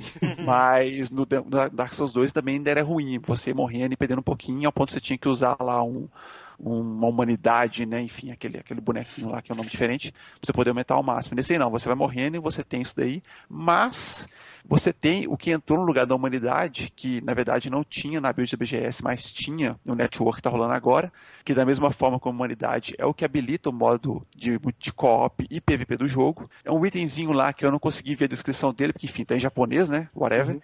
Mas uhum. quando você usa, ele fala tipo assim, Ember restaurado. Aí seu personagem fica com um, tipo como se fosse uma aura vermelha. Você ganha um pouco mais de HP, então seu HP ganha talvez lá um boost de 20, 30%, uma coisa assim e você consegue chamar a cara para co-op, você começa a ser invadido também, e entra nessa parte mais clássica do Dark Souls. Eu fiquei meio puto porque no, no teste do, do, multiplayer hoje eu percebi que, ao contrário do Dark Souls 1, quem tá te invadindo consegue recuperar o HP dele com Estus. Hum. Isso aí é o que tem em Bloodborne, por exemplo, que o pessoal falou tem Dark Souls 2. Eu acho isso uma putaria porque você começa a bater, o cara tá perdendo HP, vai lá usa o Estus, tá? E beleza, pode ser que você recuperando HP com Estus não seja tão rápido igualzinho é você usando os Blood, os Blood Echoes no... Os Blood Vials, quer dizer, uhum. Blood Vials ah, do tá. Bloodborne. Uhum. Que Bloodborne PVP é uma putaria. Você tem 20 daquele negócio, aí dá dois petelecos, o cara vai lá, balança o bracinho e recuperou 30% do HP. Então o seu PVP dura eternamente. Eu senti uhum. um pouco disso no Dark Souls 3 também, mas sei lá se isso vai mudar ou não. Uhum. Mas, mesmo, inimigos assim, mas, variando... Aparentemente, com esses betas, eles estão testando muita coisa, né? Eles estão experimentando muito. Porque parece que rola esses betas de, de 3 3 meses, né? Da, da, da Bandai Namco. Não, não... Até, que, até que esse aí do Dark Souls é o primeiro que tá tendo. Eu não sei se vai ter mais, até mesmo porque o jogo sai em abril agora, né? Uhum. Então eu não sei. Eu sei que, tipo assim, toda hora rola evento, por exemplo. Essa build aí foi aquela que, que teve na. Acho que teve na E3, a mesma que teve na Gamescom. Quando teve o evento da Namco, acho que mês passado, aqui, aí em São Paulo, né? Foi essa build, e agora foi que teve na BGS, e tá sendo essa agora que tá rolando no, no Network Test. Então eu não sei o quanto o pessoal da Namco vai estar tá fazendo ajustes. Obviamente eles vão estar tá calibrando alguma coisa, tipo, ah, tal, tal inimigo tá muito roubado, ou então tal, tal técnica tá muito roubada, porque, tipo, nessa build em específico, se você pega a sua a espada longa e bota em duas mãos, cara, pode ser o inimigo que for, você dá uma porrada nele, ele, ele toma stagger. Então tem um, uns cavaleiros, uns, uns, cavaleiros lá de armadura, que aparecem em alguns pontos da fase, acho que se não me engano tem uns seis ou sete que você enfrenta, que eles inclusive têm essas skills novas que o seu personagem tem, então eles, eles tomam pose diferente, dão golpes diferenciados. Esses caras, eles são difíceis de você enfrentar de maneira geral, mas se você pega essa espada e bota nas duas mãos e dá uma porrada, o cara toma, sabe? E ele não uhum. dá um contra-ataque. Então era a forma mais fácil de enfrentar eles. É complicado, né? Porque o, a série Souls é, é, é bem gostoso você jogar no lançamento, porque tá todo mundo descobrindo junto, né? Sim. Pô, tal, como que mata tal chefe, não sei o quê. Só que ao mesmo tempo, eles sempre saem bugados, cara. E, e você passa muita raiva, por exemplo, Bloodborne, aquela porra, aquele loading que era quase um minuto, assim, que você morre pra caralho. E uma série de coisas que foram depois é, arrumadas em patches. E aí eu fico pensando, cara, Dark Souls 3, será que eu compro o lançamento ou espero um mêsinho, né? Só que aí nesse um mêsinho, mó galera já vai ter terminado e vai estar tá falando disso na, nas redes sociais. Então é sempre esse, essa balança, né? Tipo, o que, que eu faço? tipo, pego no lançamento extremamente bugado ou, ou e jogo com, participando desse Zeitgeist ou espero? O que, que vocês vão fazer? Eu gosto de jogar no lançamento por conta das mensagens no chão, cara. Sim, sim. Cara, é muito legal você jogar com comunidade, sabe? É o tipo de jogo que é legal te jogar no início, apesar dos bugs, por conta justamente da, de tudo que tá acontecendo, porque é um jogo que tá sendo descoberto pela comunidade ao mesmo tempo, até mesmo os bugs estão descobertos junto com a comunidade. Mano, é então tinha um bug no 2 que a galera ficava se matando para poder conseguir item infinito, saca? É legal isso aí, cara. Eu acho muito maneiro. Não, mas assim, Diego, por exemplo, o 1, quando ele saiu, ele tinha aquele. Não é bem um bug, né? Eles nerfaram, né? Mas a Bad of Chaos. Tipo, cara, não tinha checkpoint. E Sim. era uhum. impossível você passar daquela porra, cara. E aí depois os caras colocaram e você tinha meio que um checkpoint você matava uma parte dela, depois você dava aquele trajeto imenso, lutava Sim. com a porra do demônio vermelho, que toda vez dava respawn, quando uhum. chegava nela, tipo, já tava meio caminho andado, assim. Então eu fico pensando exatamente nesses exemplos, assim, que, meu, é, eu sou meio masoquista com Dark Souls, velho. Eu, uhum. gosto, quanto mais difícil, mais divertido é. É frustrante pra caralho, mas é o frustration, né, cara? É aquele, aquela frustração divertida. Sim, sim. Mas eu sei, cara, eu sei que o pouco que eu joguei dele, já, já deu pra botar mais fé, sabe? Porque uhum. o, ele tá tendo a supervisão, né, da mesma galera do, do, do, Dark Souls 1. Então, por mais que quando eu joguei Dark Souls 2 eu fiquei animado, quando você termina, quando você termina ele você faz uma comparação com outros jogos, você vê que ele meio que é o mais fraco, né? Até mesmo comparado com o Demon Souls. Então, esse aí, pelo pouco que joguei, pelo, pelo próprio esquema de level design, ele, esse jogo você tem duas bonfires, mas você tem os atalhos. Então, você começa numa parte, dá uma volta danada, e aí, um pouco antes do chefe, você libera um, um atalho que, tipo, se você fizer uma corridinha marota lá, você morreu pro chefe, você gasta um minuto, você tá no chefe de novo, sabe? Uhum. E, e, e, é, e, é, viável você esquivar dos inimigos no, no, meio desse trajeto. Então você percebe que já teve um level design um pouco mais trabalhado, que às vezes no Dark Souls 2 ficou meio, meio aquém. É, eu gostei dessa mistura meio Bloodborne, meio Dark Souls 1, né, que você vai ter nesse Dark Souls 3, assim, uhum. em termos de movimentação, cara. Isso aí eu acho que vai ser um up muito bom pro jogo. Eu tô, eu tô com uma expectativa bem alta pro Dark Souls 3. É, eu é. devo pegar ele no lançamento também, porque uh, eu nunca. Assim, eu comprei o Demon Souls praticamente no lançamento, não terminei. Eu deixei ele encostado e agora, agora que eu quero jogar ele, meu Play 3 queimou. o Dark Souls, eu comprei ele a Limited Edition europeia quando saiu, porque era tipo 10, 15 dólares mais caro do que a edição normal. Uhum. E, cara, deixei encostado. Ignorei totalmente ele. Eu fui jogar muito tempo depois e nem avancei tanto assim. E daí, depois do Bloodborne, depois de sair o Bloodborne, que eu vi toda a galera no hype e tal, tudo, eu falei, bom, vamos dar uma chance pro Dark Souls. E daí eu voltei no Dark Souls e, e daí eu falei, cara, não, esse jogo é foda pra caralho. Esse, esse jogo é muito bom.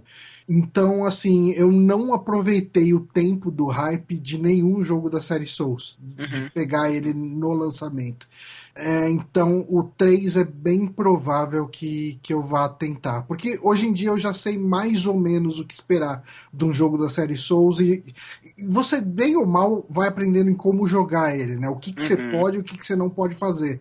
E uhum. a partir do momento que você balanceia a sua expectativa versus a realidade do jogo, Uh, você tem muito mais diversão com, com Dark Souls, você respeita muito mais o jogo e, e assim, eu acho que é principalmente respeito mesmo. Você começa a admirar principalmente detalhes de level design, os lances do, de como a build é bem pensada no jogo, como uh, o, o moveset de cada arma faz a diferença e, e, é uma coisa extremamente pessoal de você encontrar a arma que se identifica com o seu jeito de jogar. Isso tudo faz faz de Dark Souls um jogo genial e hoje em dia eu entendo isso. Então eu acho que quando Dark Souls 3 sair, eu vou querer pegar ele no lançamento. É, eu, eu não queria, mas eu vou acabar pegando porque eu sou um, um otário. Mas vamos correr, gente, que a gente tá já com trocentos minutos de gravação. Vamos lá, Halo 3. Eu e o Johnny jogamos duas vezes. Halo 3 é muito bom, cara. Fechou a saga do Master Chief lá, né? É, Halo não, 3 Halo é 3 não, pô.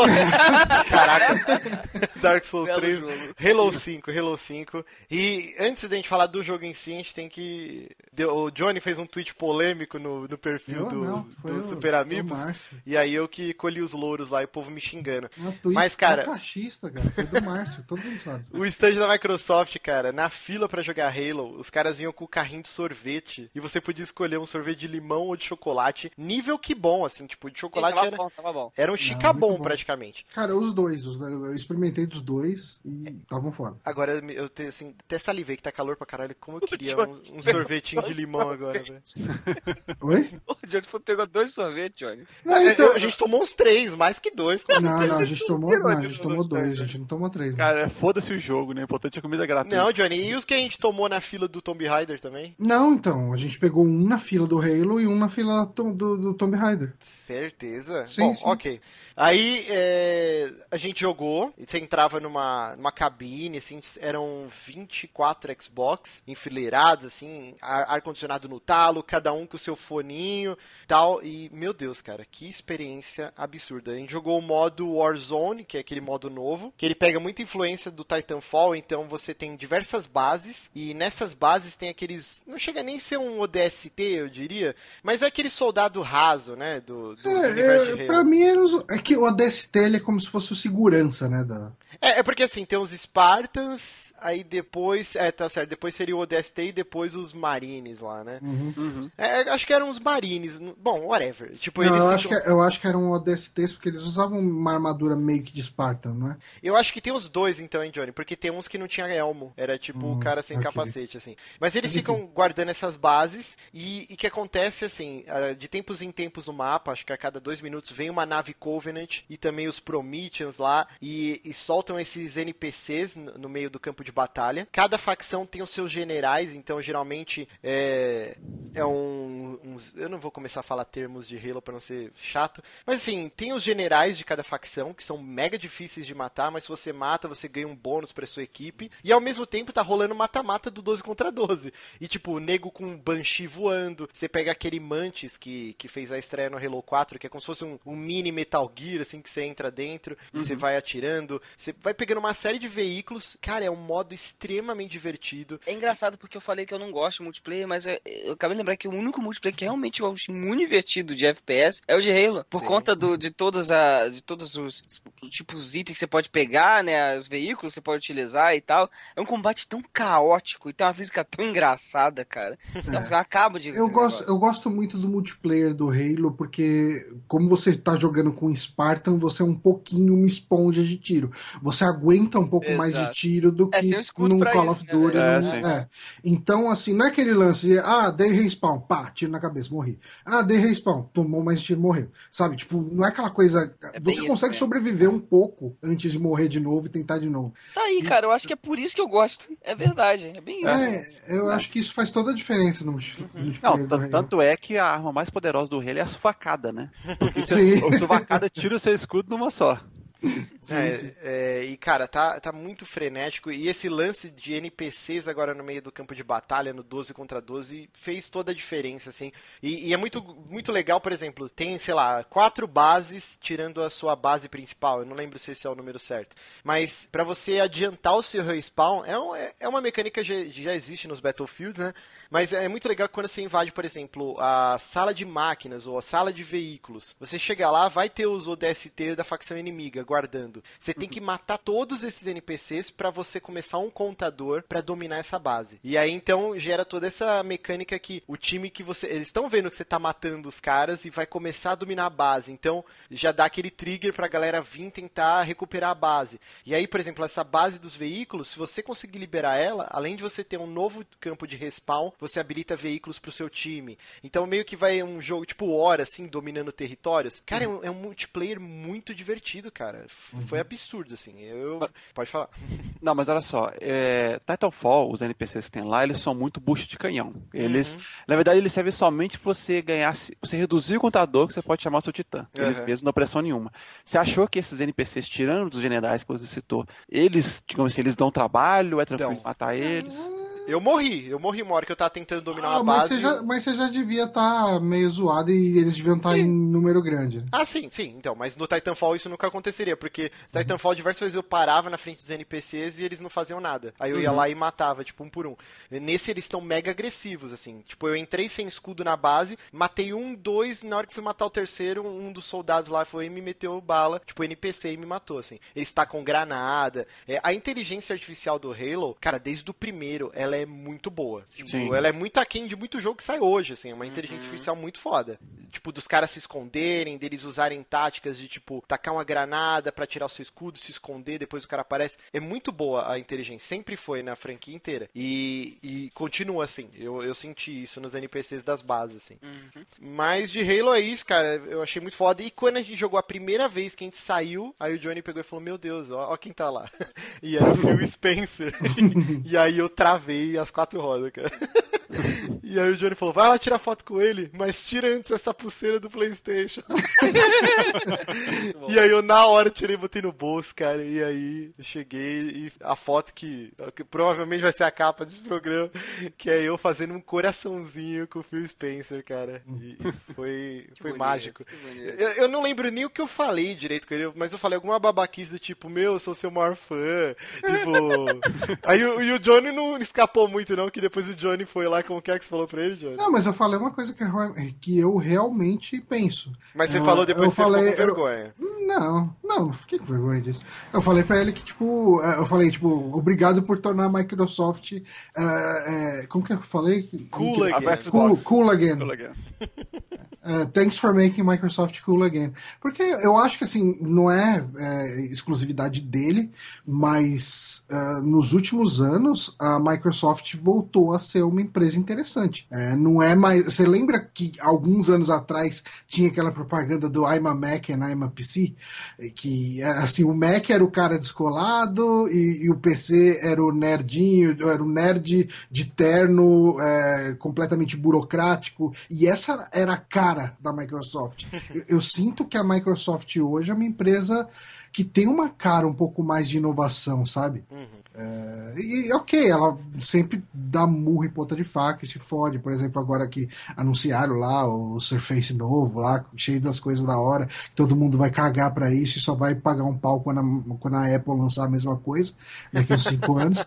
Mas, mas é isso, tipo, a Microsoft está sempre testa, tentando, e eu acho que agora que a gente não tem um Steve Jobs da vida para ofuscar, uh, fica um pouco mais evidente que a Microsoft está sempre tentando, né? Então, uh, acho que não, não teria problemas em falar que o. E, e assim, o Phil, o caso específico do Phil Spencer, uh, ele entrando para cuidar da marca Xbox e do, dos micro, do Microsoft Studios depois de tanta canelada ali do, do Downmetric, cara, tipo, ele deu uma cara muito boa para Microsoft.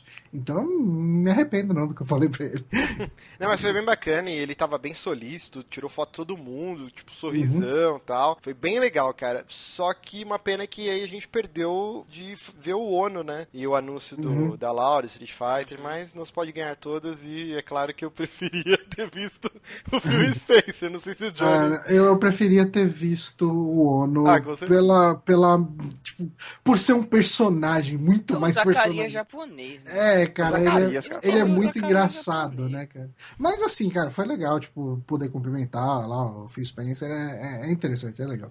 Mas, assim, uma coisa que a gente viu no stand da Microsoft foi o Cuphead, né? Exato. Que gerou controvérsias, né? Eu vi o Alex F falando que, que não tinha gostado. Mas é polêmico, cara. não, nossa, ele é cara. Ele é polêmico. Eu, eu achei, tipo assim, eu já, já, tinha achado que o jogo ficou meio caído pra mim quando anunciaram que ia ser somente boss battle. Eu já fiquei meio não, assim. Mas eu acho né? que não é. Não, mas ele é só boss battle. O que deu a impressão, e o cara conversando lá, o cara do stand, ele falou que é. Ah, mas pra... o cara do stand parecia manjar menos que a gente. É, tem é. também. Mas ele falou que a build tinha, era um modo só de boss battles, né? Mas eu, eu lembro que eu vi coisas do jogo que tinha cenário assim, cara. Não, teu cenário. Aliás, aliás o cenário fazer um fase, né?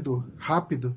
Uh, mais um ano, mais um stand bem zoado da Microsoft, cara. Ah, não Sim. concordo, não. Eu achei que esse ano tem que tava melhor do que o ano passado, cara. Tava melhor do que no, no ano passado, cara. Eles, Porra, tinham, que, eles tinham que botar um varal com calcinha freada ali no, no meio pra ficar pior do que ano passado. Até o saco de pancada pra você ficar cara. fazendo ultra combo lá no Killer Instinct. Nossa, isso. aquilo, ali, aquilo foi terrível. Tinha, tinha, tinha um, uma parada pra você tirar foto e jogar na live? Ó, assim, pensando aqui em retrospecto, na, na que a gente foi lá atrás, 2012, 2013, tinha um carro no meio do stand e de tempos em tempos os caras davam partida no carro e acelerava o motor e ficava aquele barulho insuportável no meio do stand. Então, por isso que eu acho que não foi ruim esse ano, porque é, parado ano passado. Ano passado era um labirinto o stand, tipo, era cheio de parede verde, uns Agora corredores os jogos, finos. Os jogos só entraram no final, não demoraram muito para colocar colocar os jogos lá na sim, época. Sim, Lançar o Sunset Overdrive que você entrou depois. Horroroso, horroroso. Mas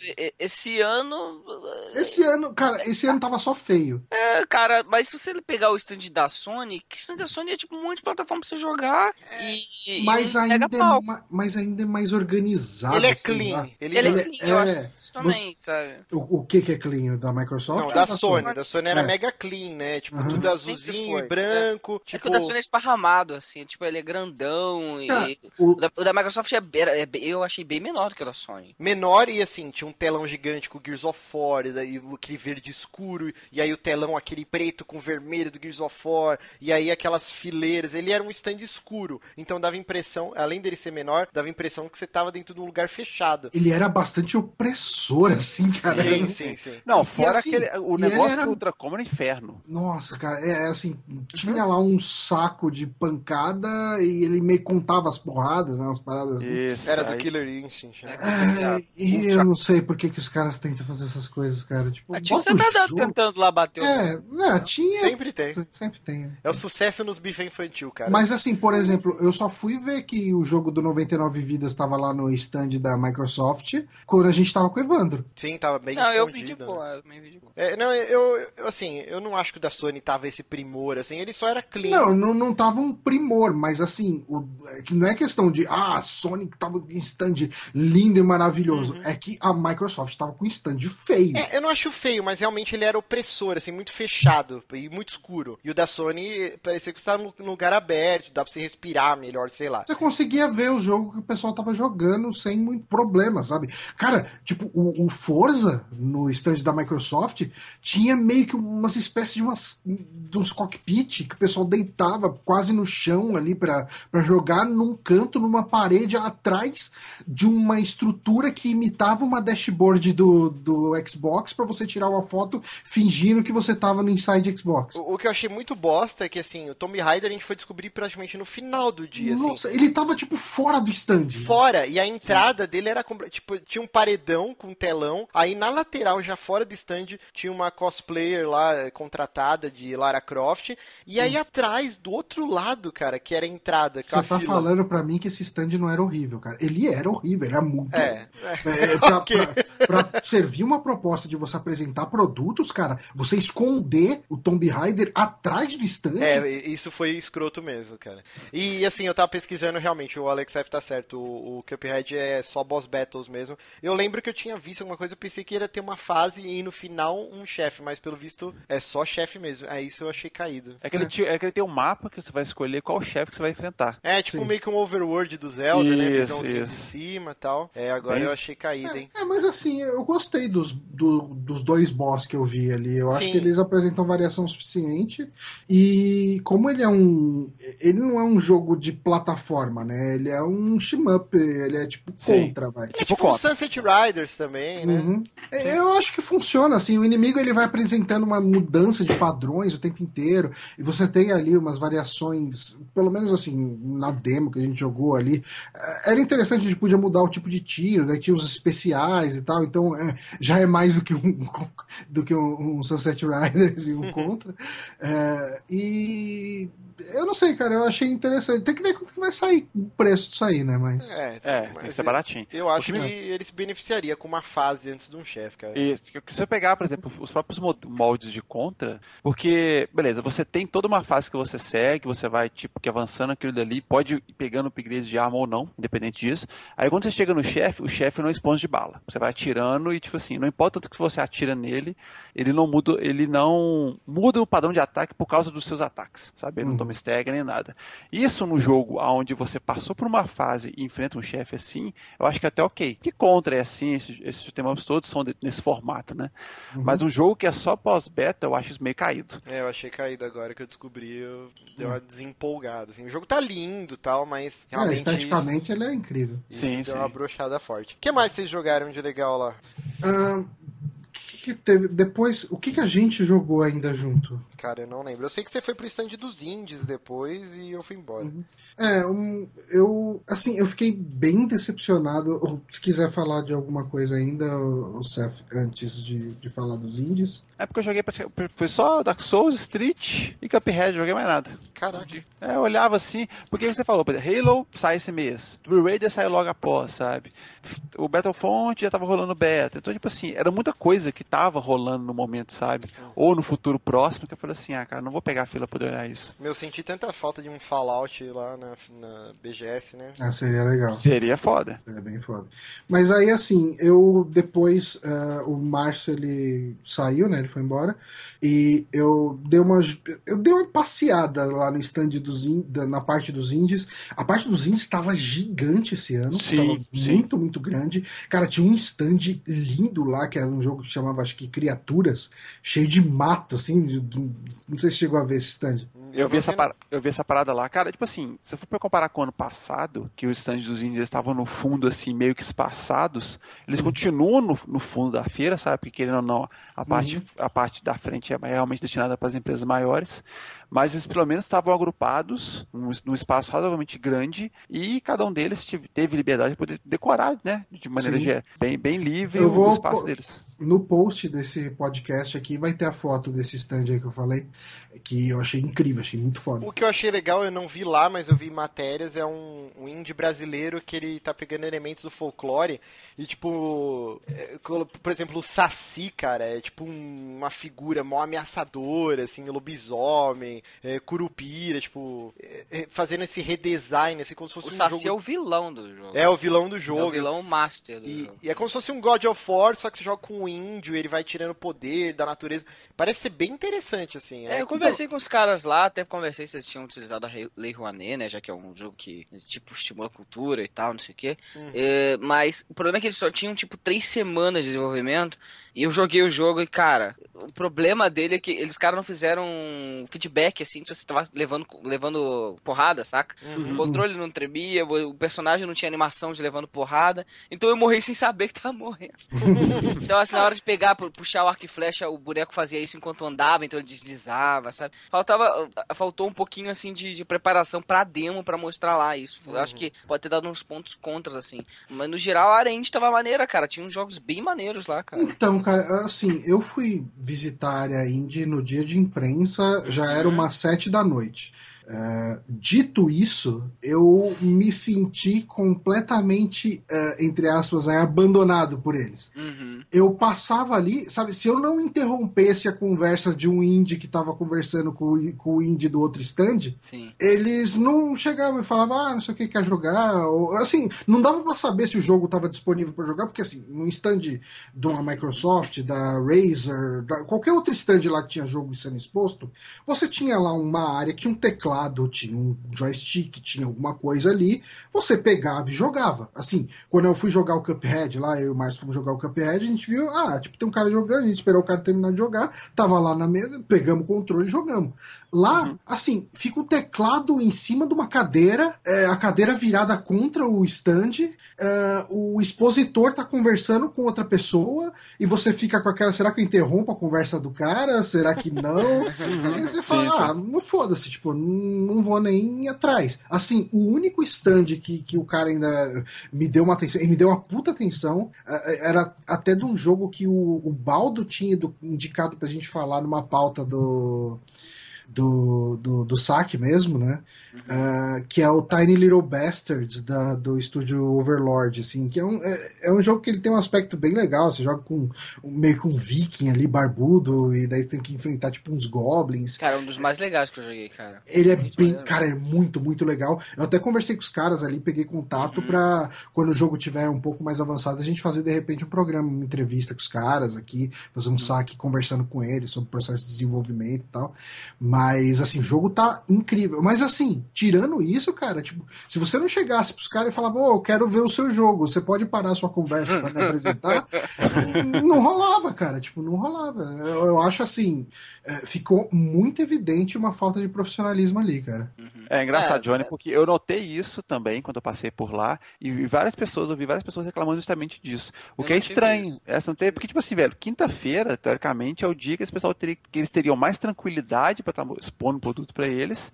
E, uhum. ou não, é dia de imprensa, é o dia que seria mais interessante eles pararem as pessoas e mostrarem, ó, aqui o jogo e tal, justamente o pessoal noticiar em cima disso, né? Sim. É, tipo, e é foda, porque eu lembro no, no ano passado que teve, por exemplo, o cara do. aquele, aquele jogo de Mega Drive que fizeram um porte HD. É, um RPG bem old school. Solaris. Solaris. O Pier Solaris. É, o Pier Solaris, isso. É, eu lembro que saiu uma matéria no Overloader sobre os indies, né, e tal. E daí o cara foi lá nos comentários reclamar que, tipo, os caras não tinham falado o suficiente do jogo dele, ou coisa assim, tipo, não foi exatamente isso, mas foi quase isso, vai. E dessa vez, assim, tipo, a única coisa que eu tenho para falar dos, dos jogos independentes, tirando o, o, o, o, Tiny Little Bastards, que realmente eu recebi esse suporte do cara lá do desenvolvedor, é que, assim, os caras cagaram, assim, cagaram pra quem tava ali tentando ver o jogo, pelo menos é, no dia de imprensa. É, no, no, eu, eu discordo porque eu fui muito bem recebido lá, cara, eu falei com muita, eu saí com muito contato de empresa indie lá, até porque a Explicit tem todo um, um plano voltado para indie games e tal, uhum. então eu consegui falar com a galera lá, todos me receberam muito bem, muitas ideias legais, saca? Então, não tive aí, essa, tá. esse problema, cara. Pode mesmo. ter sido porque eu fui lá nas 7 horas da noite do, do dia de imprensa. Que já era quase 8 se foi, porque foi a hora que eu fui pro carro, sim, eram umas 8 é, e pouco era, já. Assim, era já o fim da feira. Uhum. Mas é. uma coisa não anula a outra. Eu cheguei lá e, tipo assim, se eu não fosse atrás dos caras, eles não se importariam em, de apresentar o. A, Anula sim, porque quando tá no final do meu expediente eu só falta dar tapa na cara dos clientes. Então... é, eu não sei, cara. Tipo, eu gosto. Assim, no ano passado, cara, puta, foi muito foda o setor de indie. Uh, eu conversei bastante com, com, o pessoal lá que tava fazendo Cryofobia, rendeu até um podcast lá no, no Drink and Play. Uh, conversei com o cara do, do Aritana lá, conversei com, com, o cara do Pier Solar. Cara, tipo, os caras da Garage, da Garage 337, se não me engano, que estavam lá esse ano de novo e apresentaram o jogo. Foi, cara, tipo, super atenciosos no ano passado. Esse ano, tipo, foi. Meh, claro. É, não sei. Mas vamos então fa fazer o fechamento da BGS aí, que a gente já tá, tá costuradaço. É, só mais algumas coisas que eu joguei, hum. rapidinho. Uh, eu cheguei a experimentar o Oculus Rift no stand da EVGA. Que e... é uma fabricante de placa de vídeo, né? Eu acho que é. é, é, que assim, ela, por exemplo, a Nvidia e a ATI, é, elas são as mesmo. donas das licenças, mas uhum. a placa, o hardware, tem a EVGA, sim, sim. que é uma das tops, né? Uhum. E daí eu experimentei um pouco o óculos lá, ele tava rolando aquela demo que é. Ah, não lembro o nome. É uma demo que você passeia por uma casa ali que tem um jardim e tal. Nem um jogo, assim, é só um. Ellison Run. Um ambiente, né? Oi? Aquele Ellison. Qual que é? De terror? Que é o sucessor espiritual do Silent Hills? Não, não, não, longe disso. Tipo... Ellison Road. Se você, você ia morrer do coração. Ah, não, não. É, chama Tuscany. Hum. Tuscany, sei lá como que se fala isso. E, cara, é, eu, eu curti, cara. É, assim, eu fiquei um pouco receoso quanto à tecnologia pegar, porque, primeiro, é, não funcionou bem com óculos. Uhum. Então, assim, tipo, quer dizer, não, não que não, não funcionou bem sem óculos, e quando eu coloquei com óculos ficou bem desconfortável. E, e assim, cara, você coloca o óculos, você não sabe mais nem onde está o controle. Então, assim, você perde todo o contato com a realidade. Uh, assim, passar dessa parte de um cara do lado ter que me entregar o controle para eu começar a jogar, é, ele é muito surpreendente. O lance de você olhar para cima, você vê o céu, você olha para o chão, você vê tipo o chão, você vê o seu pé, sabe? Você vê você tá realmente dentro do ambiente, sabe? Tipo, é imersivo pra caralho. É bastante imersivo. Uhum. E assim, você vai jogando lá, depois assim, você começa com o óculos e de frente pra televisão, né? É, você vai ver, você tá olhando para fora do stand depois, porque você vai girando, né? Tipo, e, e, eu curti. E outra coisa que eu joguei, mas sem ter muito o que falar, uh, é o Resident Evil Zero lá, o, do, que vai ter o Zero Remake, né? Ah, tá. Uhum. O remake tava lá? Tava lá o remake do Zero no stand lá da Warner. Ah. Joguei um pouquinho, tava bugada a demo que tava lá. Tinha uma hora que você passava por um corredor e, e tipo, uma parte do seu personagem sumia. Mas é, eles mudaram a jogabilidade, que eu tenho. Eu joguei quando saiu essa porra e eu não lembro mais, cara. Mas eu tenho quase certeza que você controlava cada personagem por um analógico quando eles estavam juntos no mesmo local. Ah, não, eu joguei um trechinho louco. pequeno que tava só a. Rebeca. A Rebeca mesmo. E, assim, eu não joguei o Resident Evil Remake, né? O, o 1, hum. mas o controle tava bem natural, não tava tanque. Ah, tá. Deve tava ser o mesmo esquema do Rebirth. Né? Parece ser, parece ser bem a mesma coisa. Mas eu acho que foi isso que eu joguei, eu não, não lembro de mais nada que eu tenha jogado lá. Bom, alguém jogou mais alguma coisa lá na BGS? Silêncio, silêncio sepulcral. Então vamos fazer o conclusões sobre a BGS aqui. Eu gostei bastante, mas como o Diego disse, né, talvez pela, pelo mês, né, pela data, mas, cara, tinha muita coisa que já tinha saído, pouquíssimos lançamentos, né, de coisas que, ó, oh, realmente eu preciso jogar isso porque vai demorar muito. É, o lance do. Cara, faz falta, né, um stand da Nintendo? Uhum. Sempre faz falta. Faz. Cara. Sempre faz, sempre faz. Uhum. Então, vamos ver se ano que vem, com o lançamento do NX, eles voltam aí. Mas, mas foi bem proveitoso. Eu, eu, eu elogiei bastante, né? O lance de agora ter uma pra, um pavilhão só pra praça de alimentação, tal, tal, tal. Uhum. E ano que vem vai ser em outro local, então espero que eles continuem nessa, nessa constante aí de evoluir. É, parece que já falaram que o imigrantes lá é maior, né? Do sim, que sim. O... Então, acho que segue, na, segue no ritmo de crescimento. Mas tá bem legal. Eu, eu entendo que para fechar um dia só pra imprensa, pros caras não deve ser muito viável. Uhum. Mas, cara, realmente esse lance dos VIPs atrapalha um pouco, porque, cara, tinha muito VIP. É porque muito, assim, se eles fossem fazer um negócio pra imprensa, não seria pra gente. Hum. Seria, tipo, pra higiene, seria pro, talvez pro Verloso, seria, pro, tipo, pro Tech Tudo, seria uhum. pros canais de imprensa de verdade. A gente, na posição de blogueiro, de podcaster, de amador, uh, dificilmente seria incluído num evento fechado para imprensa. Então, eu, é, eu não tenho tanto problema. Eu discordo um pouco porque você pegar as entrevistas lá com o cara, com o criador da BGS, né? Até tava passando num telão lá, tipo, ele dando entrevista, e ele fala que, que o que faz a feira são esses pequenos geradores de conteúdo, que são milhares de pessoas, né, que, que estão sim, produzindo sim. conteúdo e que e causa esse buzz, que vai divulgar tudo. Então, Mas ainda assim, não, não vale a pena você abrir mão dos VIPs pra ter um dia é, só com os blogueiros. Talvez lance, controlar, então, porque VIPs, tinha muito VIP, cara. É que o lance dos VIPs é, primeiro, tem uma uma pessoa que pode pagar o premium, onde ele realmente tem acesso ao dia de imprensa, que é o dia mais tranquilo. Uhum. E, cara, vou te falar, se você quer aproveitar a feira, você só vai aproveitar a feira no dia VIP. É. Não adianta você, ó, mero mortal que não possui um blog ou não tem não, como, como veículo de imprensa, você só vai conseguir aproveitar a porcaria da feira no primeiro dia. O resto vai ser um inferno do caramba. Uhum. Eu não vejo problema nisso, cara. Eu acho que você tá sendo egoísta, Márcio. Não, não é egoísta, cara. É que realmente tinha muita.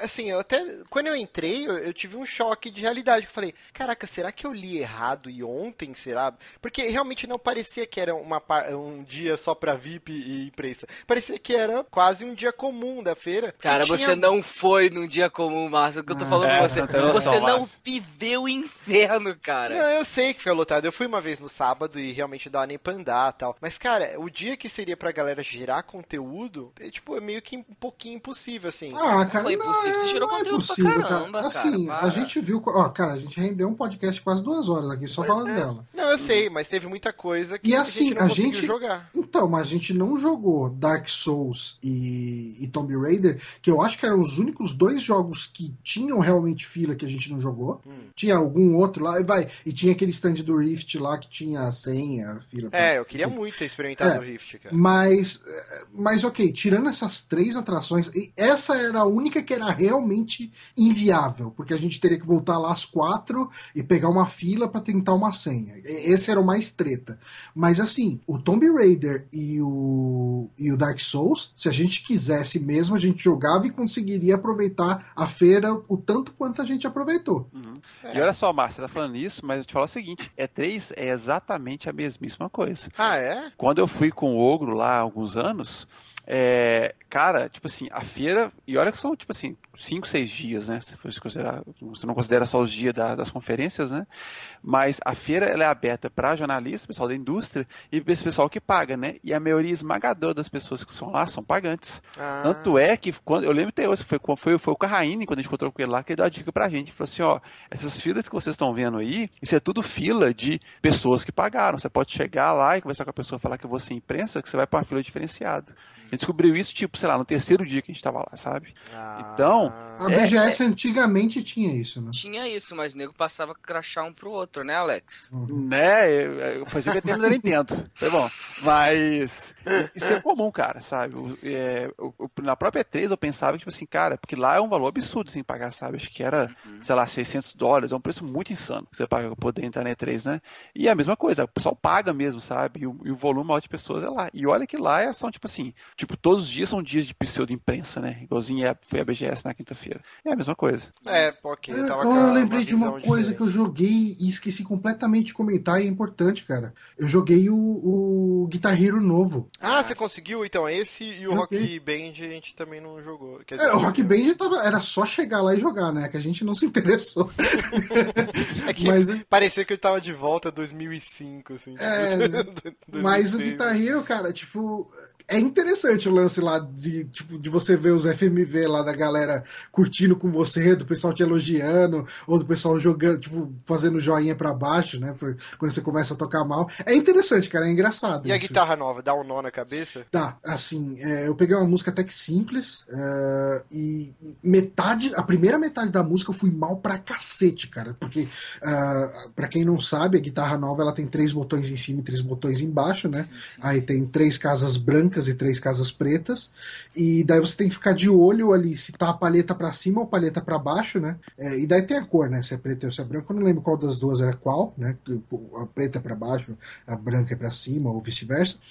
E, e, cara, tipo, metade da música foi nó atrás de nó Uh, ah, não, ok, tipo, era a casa de cima. Ah, não, putz, era de baixo tal, tal. Mas depois de passar dessa estranheza, fica muito natural, cara. Ele funciona muito bem nesse lance aí, porque ele permite essa paradinha de você ter uma posição mais natural dos dedos, né? Como se você estivesse realmente fazendo um acorde. Eu gostei de maneira geral, não sei a quanto que vai chegar a guitarra aqui no Brasil. É possível até que não seja tão, tão caro, porque. É, eu não sei, cara. Eu, eu, se bem que agora com o dólar lá na puta que pariu, vai ser caro, né? Não tem como. Tipo, o jogo normal tá 300 pau. Tudo é caro. Tudo é caro. É, eu acho que, enfim, é, eu espero aí que ele vai chegar aqui a, sei lá, uns 600 pau. Como que tá? Que é caro pra caralho pro jogo. É. Uhum. Mas é isso de Mas BGS, é foi, foi, foi bacana. Foi. Eu acho que foi a melhor. Pelo menos não, das foi, vezes foi que eu fui, foi, foi, boa, a melhor, foi, a melhor. Foi boa. Como eu falei, esse lance de filtrarem o dividirem né, a imprensa igual eles dividiram, é, deixar os youtubers assim mais presos realmente aos stands. Tudo isso aí eu acho que foi bom para todo mundo, tanto que é, tanto para quem estava gerando conteúdo, para quem era youtuber, para quem estava ali só para curtir a feira. Cara, não tem que reclamar, cara. Eu até falei com o Alex no ano passado, eu falei, cara, essa vai ser minha última BGS. Eu falei com o Alex. Uhum. E o Alex também falou, cara, a minha também. Aí o puto parece, ô, você vai lá porque eu tô precisando credencial, eu posso pedir pelo Felix Down. Eu falei, você não presta, né, velho? Eu só vou porque eu tô indo a trabalho, mas você, você falou que não ia, né?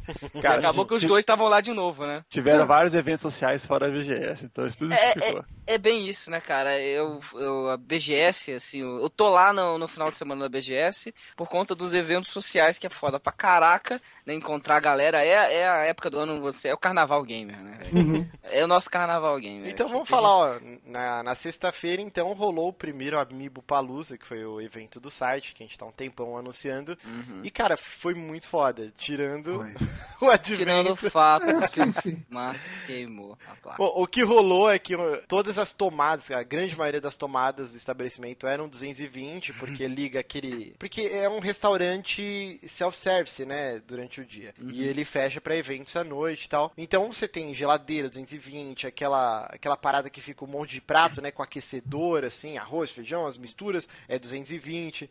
E aí ele falou, ó, cara, é bivolt. Aí eu peguei a fonte do, do notebook, era bivolt. Peguei a fonte do amplificador, né? Pra gente falar nos microfones, era bivolt. E eu esqueci de olhar da placa de a mesa de som. E aí deu aquela queimada bonita. Mas, cara, tirando. A gente conseguiu improvisar, a gente gravou só com o som do amplificador, é, colocou, pegamos um microfone, né, de, de lapela e a gente foi é, passando um pro outro. Eu acho que, assim, foi mais prejudicado pelo andamento, por a gente estar tá muito bêbado, do que Sim. pela qualidade do som. Eu, eu, se você reparar bem no último podcast, eu meio que dei uma cortada no podcast, porque não tava dando mais, gente.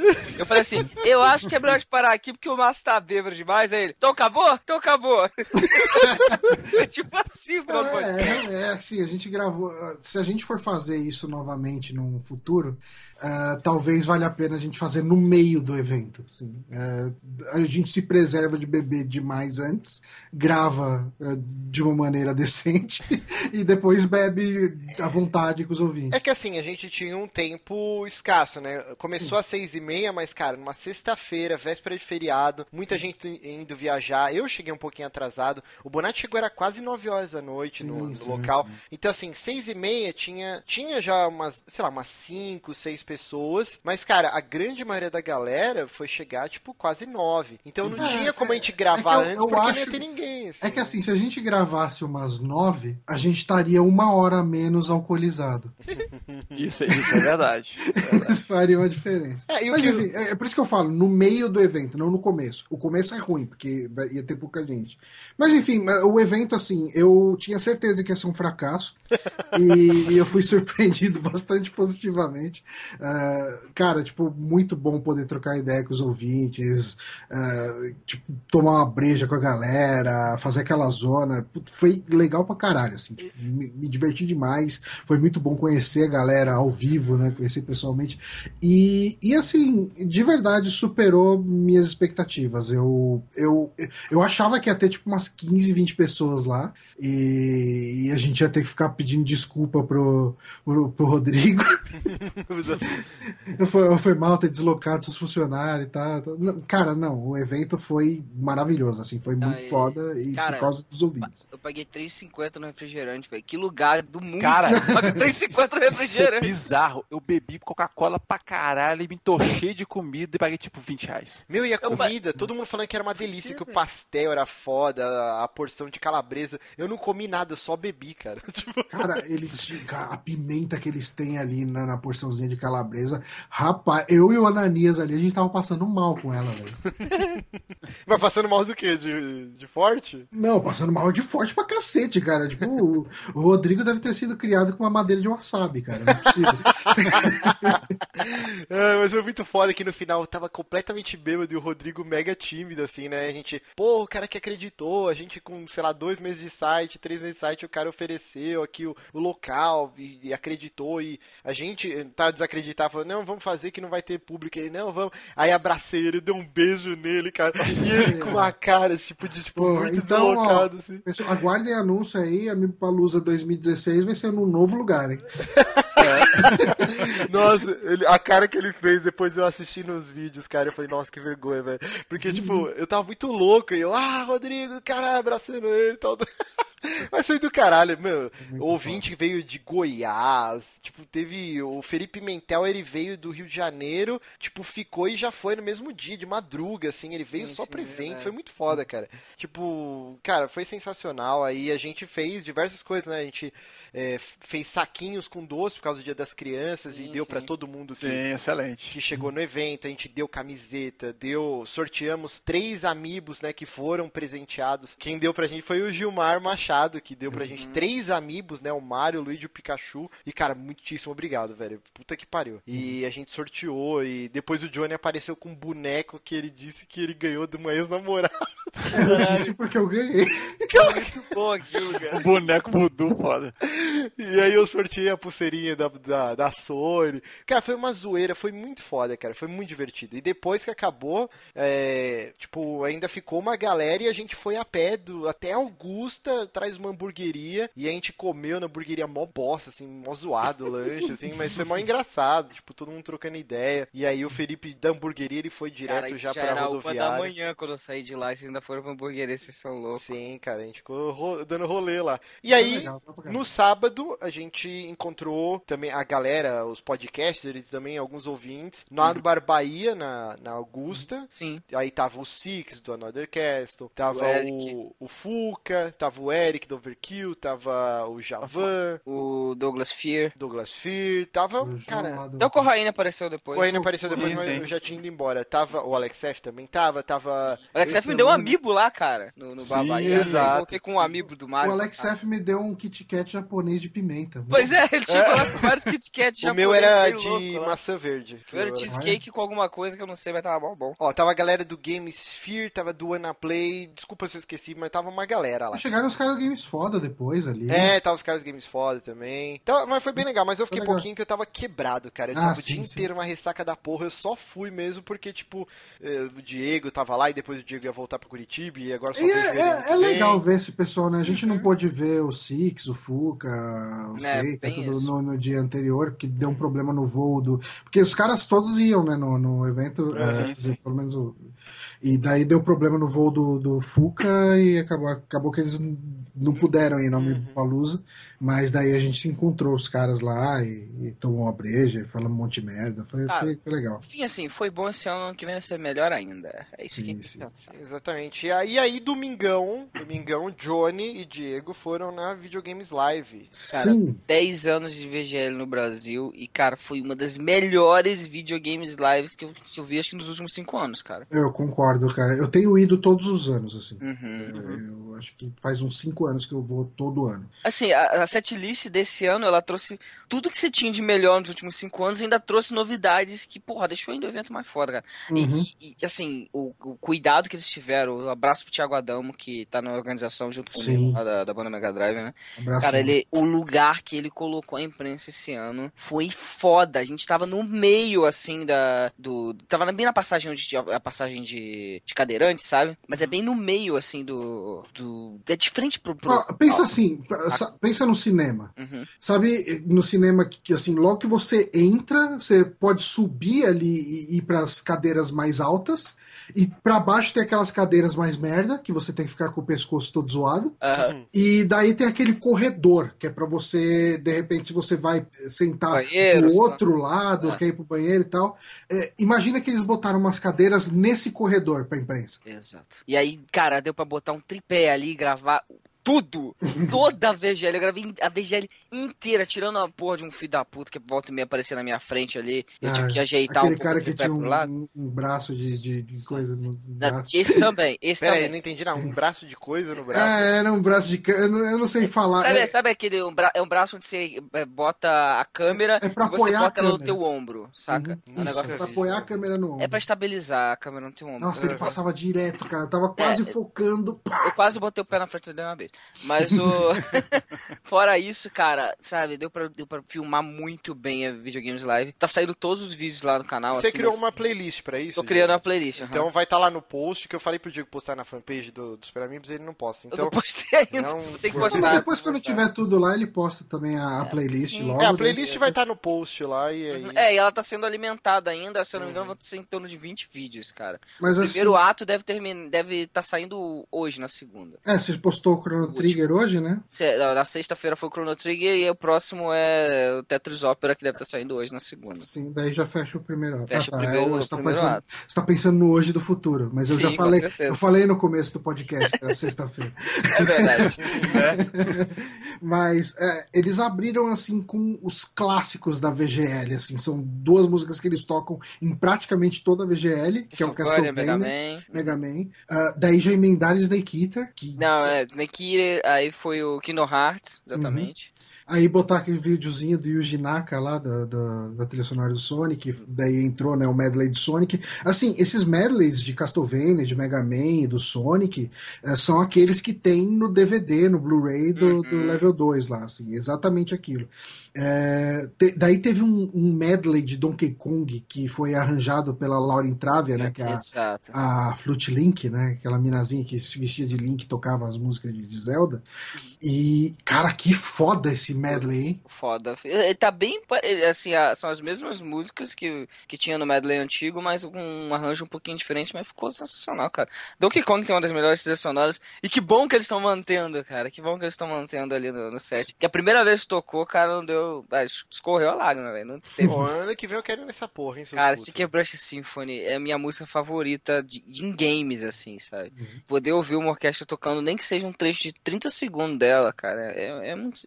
Cara, é, é, é nostálgico, é, é, é, muito emocionante, velho. Muito. Uhum. Aí eles emendaram com Skyrim, né? Uhum. Sim, foi Skyrim. Em seguida ah. também entrou o Chrono Trigger e Chrono Cross, né? Um... É, é um medleyzinho que eles tocam também todo ano. Acho que todas as vezes que eu fui, tocou. O Time é. Scar. O que, que desde, é o Desde que apareceu a primeira vez, já, já, se mantém sempre. Mas é, Time Scar tocaria inteira. É, então, Time, Time Scar vai inteira, velho. Ah, é, bom. É muito, e é muito foda. Porque ela é pequenininha também, né, cara? Aí depois vem a Tetris, né? Que é a Tetris Ópera, que eles fazem. Uhum. É meio que uma ópera russa ali e tal, com a musiquinha do Tetris. É, é agora quem tá cantando é a própria Laura, né? Eles estavam com uma, uma outra mulher que cantava, mas agora. Era ela... a Gilia Versa, né? Isso. Uhum. E, e, assim, mas eu acho que a primeira vez que eu vi a Tetris Ópera foi com a Laura. Ah, não lembro, não lembro mesmo. É, não tenho certeza. Mas, enfim. E, cara, tipo, que agudo absurdo dela, né? Sim, sim, sim, sim. Chega uma hora que você acha que a lente do óculos vai estourar, cara. Aí rolou o intervalo. Assim, uma coisa que eu tenho uma crítica que eu acho que é a pior coisa da VGL é, o Tommy, ele fala sempre as mesmas coisas no show. Ah, não, é sempre as, as mesmas, piadas, piadas, né? Nossa, São as mesmas teve, piadas. Teve umas duas piadas esse ano diferentes, né, cara? Qual? Foi quando ele falou que ele. Ah, porque ele, ele falou que. E, ele, tipo, lançou um, uma pergunta lá no Facebook, né, pra galera dar um, ah, um like na fanpage e responder, e ele ia sortear 50 dólares em, em brinde, né? Pra você. já tá rindo já. 50 dólares em brinde pra você poder comprar as coisas na lojinha lá e, e tal. E, cara, ele falou assim, ah, porque, né, e, e ó, é em dólar aí, que deve estar tá, deve tá custando hoje, sei lá, 70 milhões de reais, sabe? Mas, cara, eu achei foda. Ele conseguiu falar... zoar a nossa economia, todo mundo dá risada. Todo mundo dá risada. Mas e ele, ele tá... conseguiu falar da Petrobras e fazer o pessoal aplaudir. É verdade, é verdade. Sério, caralho, foi gênio então, viu? E ele, ele, considerando que tava uma merda, né, ele falou assim, ah, porque todo ano eu venho pra cá, cada vez eu posso gastar mais, sabe? Ele mandou essa assim, né, cara? Ele falou isso do dólar, cara. E, e aí ele falou assim, ó, é, eu sei que a economia tá, tá ruim, tá difícil uhum. para vocês, então toda a loja tá com 50% de desconto. É, tipo, ele que sempre tem a lojinha da, é. das coisas da VGL, né? É, com o, o pôster, o, tipo, é, o CD, né? É, Blu-ray, DVD, Blu-ray, tinha tudo, tudo lá pra vender, com 50% camisa. de desconto. Eu achei maneiro pra caralho. Que foda, legal isso. Bem maneiro mesmo. E daí, assim, teve intervalo, daí depois entrou lá o, o, o medley de Street Fighter, né? Uhum. É, o Blanca na veia. De novo, aquele videozinho do Blanca, né? Batendo em todo mundo. Será que no próximo vez que tiver, vou tocar pra Laura? Oh, essa é louca. Eu duvido. Porque eles nem tocam a música do Blanca. É, é. que porra é essa, né? É só no vídeo lá que rola. Mas... Exatamente. É, aí teve o medley de 25 anos de Zelda, que, uh, assim, parece que ele foi arranjado pela. É, como que é o nome da. da... Ima. Ima. Como é, é o nome dela? É, foi a. a... Não, não, lembro o nome do sobrenome. É, que, foi a maestra da, da vez, né? É, é, ela tava. Ela veio no ano passado também. Ela, veio, é, ano passado, ela é maestra da da Blizzard. Ela, ela rege os concertos da Blizzard e ela fez, pelo que entendi ali, ela fez esse arranjo para essa uh, ah, para esse medley de Zelda de 25 anos uh, em conjunto com o próprio Koji, Koji Kondo, assim, sim, ele sim, acompanhou sim, isso tudo e tal. Uhum. Então, assim, e daí ela fez todo, aí tem sempre aqueles discursos emocionados, né? Daí ela falou da batuta dela que uh, que tipo, ela fala lá com que é Ride the Wind, não é Wake the Wind, né? Uhum. Em homenagem ao Wind Waker. Sim, em tipo, homenagem ao Wind Waker, exato. da, da, da batuta dela. Aí teve uma novidade Da bem bacana. batuta dela. Teve uma novidade bem bacana pra esse ano, que foi Hearthstone, que é, e é bem legal porque ela é irlandesa, né? Sim, sim, muito foda. Ficou- Então cara, você, você vê que, tipo, teve um. Tem um ar especial pra ela quando ela chega e toca o tema de Hearthstone, que é bem aquela música de, tar, de taverna, bem Uhum. irlandesa, assim, sabe? Bem escocês, bem irlandês, mais irlandês mesmo. E, cara, tipo, que música foda no show, né, cara? Sim, ficou bem maneiro, o- porque é, nunca, a gente nunca tinha ouvido também, né? Então foi a primeira novidade que a gente teve aí realmente na noite. Mas Uhum. tudo bem, teve do, do Zelda também, que já era. o- a gente já tinha ouvido o Zelda, mas tava com um arranjo É também novo aí. Esse medley do Zelda, ele foi o mesmo Também do foi passado. cantado. no ano É porque não foi ano passado, velho. Por isso eu tô É. falando que tá novo. Foi, foi Pra mim foi passado. novo. Mas o Hearthstone realmente foi novidade. Foi só o tema principal, foi bem curtinho. O Hearthstone foi Uhum. bem maneiro, cara. Foi bem legal. Aí depois entrou aí World of Warcraft, com eles fizeram um lance que é, eu- tipo, devem ter feito entre a comunidade da Blizzard, Uhum. com vídeos da comunidade inteira, né? Da, da- com vídeos de pessoas ao redor do mundo tocando trechos da música. E eles mostraram esses vídeos ali no fundo e eu acho que eles estavam casando, né? O, o áudio Sim. desse vídeo com o áudio da orquestra ao vivo. Uhum. E aí ficou, ficou bem bem- legal, parecia tipo é uma orquestra expandida, assim, a galera tocando no fundo, assim, e, e tinha uma, uma cantora junto ali, saca? Sim. Foi, foi bem maneiro, cara. Foi, e foi bem. Isso, isso não Bem tinha no ano diferente. passado. Isso foi bem Olha aí. diferente. dessa vez eu não, não falei porque eu não sabia. Ah, daí teve Green Fandango, que foi do caralho, aquelas músicas bem no ar, bem surpresa, velho. Que surpresa, eu não Totalmente esperava. surpresa. Quando eles começaram a falar, ah, é jogo de PC, eu não sei se é famoso ou não, eu falei, ok, deve ser o medley, o medley não, o tema de Monkey Island que eles tocaram no ano passado. Porque eu tô, cara, eu tô tão desgostoso com a VGL que, tipo, todo ano é a mesma coisa, que, tipo, eu não tava esperando ser tão surpreendido positivamente esse ano. E eu fui. Uhum. Ah, então eles entraram com o Green Fandango, foi do caralho, assim, foi muito foda. Um medley mesmo, tocaram vários temas. Porque as músicas do Green Fandango, elas são curtas, né? Tem um Uhum. minuto, dois minutos. Então, ah, quando ele faz um medleyzinho ali, dá pra tocar umas cinco músicas em uns quatro, cinco minutos. E tá- essa foi, e esse foi o combo de novidades, né, Foi velho? o Veio o combo aí veio o Green Fandango, e em seguida veio o Command and Conquer, que também nunca tinham tocado aqui no Brasil. É, é, eles já tocam um tempo lá fora. Lá fora, mas aqui. mas no Brasil foi a primeira vez. E, cara, assim, o show mudou na É hora metal, velho, é foda. Virou um é show de heavy metal fodão, assim, tipo, as guitarras pesadas pra caralho, o Aham. som estouradaço, assim e tal, e aqueles, ah, aquelas vozes de exército rolando no fundo, assim, né, tipo, em- playback, né, do- da trilha sonora do Red Alert mesmo. Uhum. Sim. Puta, que, que música foda pra show, não sei por que eles nunca tinham tocado antes, cara, eu espero que toquem de novo.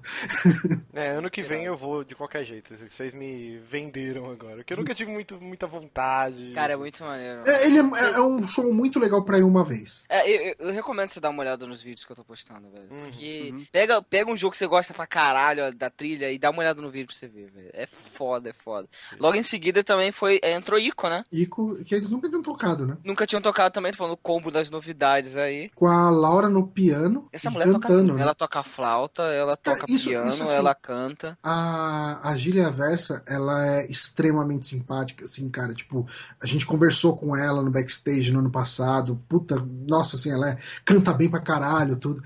Agora, a Laura Entrave, ela é muito multitalento, multi-instrumentista, sabe? Tipo, ela toca flauta, né? To- aquela to- ela toca aquela flauta maluca, é, tipo, digital dela lá, que eu nem sei o nome daquela porra. Aí toca piano, canta pra caralho, sabe? Tipo, ela consegue. é- Ela faz um show mais foda, sabe? Uhum. É, eu acho, tipo, assim, nada contra a Gília Versa, eu acho que ela, ela faz um show legal também. No ano passado eles tocaram a ópera, um trecho da ópera de Final Fantasy VI, ela vestida de Celis, foi legal pra caralho. Ah, mas, assim, tipo, a, a, a Lauren Trave, ela é muito. Sabe, é- ela consegue trazer sempre coisas diferentes no show. Exatamente, cara. Eu, eu gosto da, das participações dela. Uhum. Uma coisa que rolou ainda antes deles tocarem a próxima música foi uma promessa do Tommy Talarico. Do Top Gear. Que Top Gear, ano que vem, vai ter uma versão orquestrada de Top Gear. Tem que ser eu a versão sim, tecnobrega. Eu senti que, ele, que, eles queriam trazer para esse ano de 10 anos, mas ele não conseguiu. E foi meio pedir desculpa por isso que já deixou a promessa. né? Porque ele não conseguiu trazer esse ano pra, por conta da, né, toda a festividade que tava tendo aí. Senti isso, cara. Eles mas... chegam a divulgar alguma coisa do setlist que vai ter no, no Facebook, alguma coisa tipo? Não, assim. É, é... Chegaram a avisar, sim. Eles chegaram a avisar da, da, do, do World Premiere que eles tocaram aqui, né? Porque a próxima hum. música, segundo ele, diz que foi essa aí a promessa de, tipo, isso aqui é a, a surpresa para vocês, por 10 anos no Brasil, eles tocaram o Phoenix Wright. Uhum, que foi foda pra caralho. Foi demais, cara. Foi demais mesmo. Não esperava, não esperava mesmo. O... Tomei um, um spoiler. Acho que foi o Johnny que me deu o spoiler. Foi? Eu não sei. Não, se não foi, não foi o Johnny. Pode ter sido a Marcela. Não, não foi o Poodle. Ele tava junto ah, tá. lá. A, a, a, Marcela me deu o spoiler logo que eu acordei, assim. ah, eu lembro que ela falou que você ficou tipo, whatever. mas, cara, foi foda. Foi... Então, mas eu achei zoado ele ter falado no Facebook. Eu também. Eu preferia muito mais. Até porque já, tá, já tava vendido as coisas. Tipo, parece uhum. que é voltar para na cara. Você que não foi, toma essa, você perdeu isso. É, foi, foi só pra isso mesmo. Não precisava, não precisava ele ter falado, cara. Aí eles saíram do palco, né? Daí... Sempre tem um encore, a gente Aí, sabe. encore, que todo mundo sabe. Uh, rolou One Winged Angel com um twist. Eles chamaram o Moisés Lima, da família Lima. o tema isso. do Alex F, hein? Ah, Por que não? Eu não esperava tanto carisma no cara da família. Nossa, cara, tipo, ele é heavy metal total, né? Ele, ele, ele realmente participou do show, assim, cara. Uhum. Não sei que chegou ali e ficou tocando. Não, balançou a cabeça, saca? Tocou ali.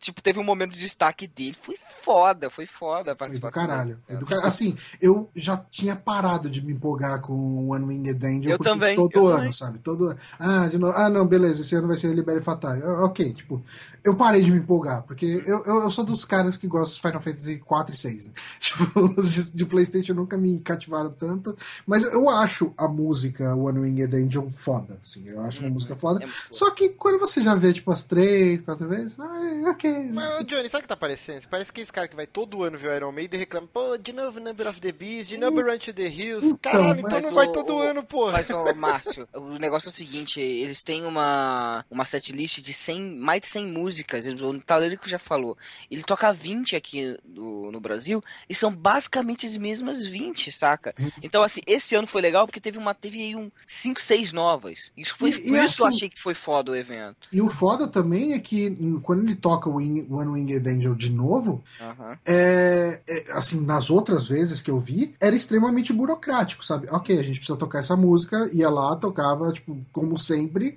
Uh, e, cara, parecia que tava cumprindo tabela, sabe? Uhum. E é, é só, dessa, só, é, pode falar. E dessa vez, eu acho que ali, principalmente por ter o Moisés lá, né, da, da família Lima, uhum. deu uma outra cara, cara. Ficou extremamente, sabe, pra cima, sabe? Tipo, Sim. o cara puxando a galera. Ficou bem maneiro mesmo. Eu, e a só... parte, só, só a pergunta, a parte de clipe é a mesma coisa? Não, isso que eu ia falar pra você. E tal? Sempre, tem um problema que a Square, ela não libera direitos de imagem de jogo pra passar no telão enquanto isso. Então, você vai ver que é, o, o Chrono Trigger, Chrono Cross, o próprio Kingdom Hearts e Final Fantasy são imagens ou é de cosplay, ou é de arte de fãs, ou é mesmo de. Às vezes só a logo que tá ali aparecendo. Do, do Kingdom Hearts fica mostrando imagens da Disney, que a Disney liberou, mas a Square não libera. E sempre foi assim, infelizmente a Square nunca liberou essa porra dos direitos, né? Uhum. Mas. É, é, essa era para ser realmente a última música, né? Mas o Talarico ele gosta de fechar o show, tipo, com a galera participando, né? Então ele fechou. A última música mesmo foi. Tropa de Live. Fim, Still Alive de que, que, que, também tá lá todo ano. Qual né? que é a música que eu zoei aí? Still Alive de fora. Você espirrou? Não, eu pensei, eu falei, tropa de elite. o Talarico falou assim no palco: Agora o bicho vai pegar! É engraçado, tem uma parte que a, que a Laura ela tentou falar a música do Donkey Kong, né? Falou assim, ó. É, ela aprendeu um pouquinho de português, ela falou pra gente, ela. esta é a Ice Crop. Esta é a música de Donkey Kong. Muito bom. Mas... no meio. Então vamos lá, gente. Considerações finais, o programa já está gigantesco. Cara, se você não foi na VGL esse ano, vá no ano que vem, por favor, cara. Você está se fazendo um favor na VGL. É, se você nunca foi numa VGL ou se Tem faz que... um tempo que você não vai, uh, a do ano passado foi boa. Eu acho que a do ano passado foi melhor do que a do ano retrasado. É, porque teve algumas coisas assim, tipo, teve, teve Pokémon, né? Pokémon já tinha tido no é, ano retrasado. Né? Tido, é, foi bem foda. Uh, teve umas coisinhas legais e tal, mas assim, ainda faltava alguma coisa, sabe? Uh, esse ano foi aquele show que eu tava esperando já há algum tempo. É, eu acho que, assim, existem alguns problemas na VGL. Eu acho que o fato dele fazer sempre as mesmas piadas incomoda. Eu acho que ele não. Cara, tipo, sempre as mesmas frases, sempre as mesmas piadas. Ele sempre abre com Castlevania falando: ah, Ladies and gentlemen, não sei o que, the, the one, the only Castlevania. Daí, beleza. Pá. É, sempre a mesma abertura. Sempre, sempre a mesma coisa. Daí chega lá e ele fala: Ah, algumas pessoas acham que videogame é violento. É, violento. Ah, aí ele começa, aí todo mundo começa, ah, isso aqui. É. Aí ele, oh, one guy said, kill those bastards, sabe? É, tipo, é a é, mesma piada, sempre, as mesmas piadas. Mas é, mas assim, é um show, Johnny. Mas uma coisa que é zoada, uma coisa que é zoada mais que isso, são os vídeos de YouTube que eles colocam, que são os mesmos todos os anos. Ah, não, aquele negócio do Pac-Man, eu não aguento mais ver aquela porra. Mais. Tá é, é o vídeo do Pac-Man ali no começo, é o mesmo vídeo. Deve ser de Mas, cara, é um, tipo assim, por exemplo, o Kiss, há, sei lá, 40 anos, eles abrem o show falando You wanted the best, you got the best, the hottest band in the land, Kiss. É sempre então, as mesmas coisas também, gente. Não, mas assim, isso, assim, vídeos de YouTube que você vai colocar genérico ali para mostrar coisas engraçadinhas de game, todo ano sai uma porrada de vídeo novo, legal e engraçado. Dá para trocar. É, eu não sei também é, se os caras têm direito, tem que correr atrás de direito. E assim, sei, não sei qual a complexidade disso. Esse, esse lance do, do You Wanted the Best, You Got the Best, é, é um, digamos assim, é um slogan, é um. Como que se. É, é uma marca. Do... É uma marca. É, você fazer um discurso exatamente igual, com as mesmas palavras, é, fica só estúpido, fica bobo, sabe? Tipo.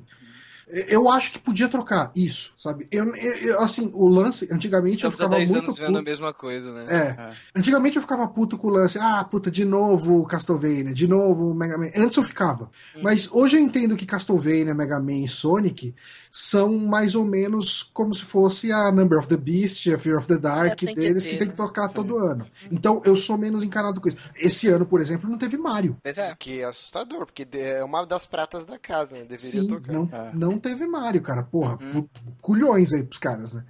Uh, mas uh, eu acho que o, o, que me incomoda mais do que repetir música é repetir os discursos e repetir esses videozinhos. É. É. Mas o show foi do caralho, assim, se você eu, eu nunca foi na BGL, disso, vá. Eu passo por cima disso, eu de boa também. Eu, eu, eu, acho que como eu fiquei um ano de molho aí, eu levei de boa, saca, também. E, cara, foi o que o Johnny falou, você nunca foi na VGL, você tem que ir pelo menos em uma, porque os próximos são todos iguais, mas mudando uma música ou outra ali, mas o discurso é o mesmo, né? A apresentação do Talarico. E, e cara, vai enquanto o Talarico tem fôlego, porque esse, esse é VGL, deu pra ver que ele não vai durar muito tempo fazendo as peripécias no palco que ele faz, cara. Ano que vem irei, promessa. Então, uhum. é isso, gente. Queria agradecer muito ao Alex F. Cara, eu agradeço. Eu agradeço o convite. Finalmente me chamaram para participar aqui com Mentira vocês. que você participou semana passada também, tá lá, lá no áudio.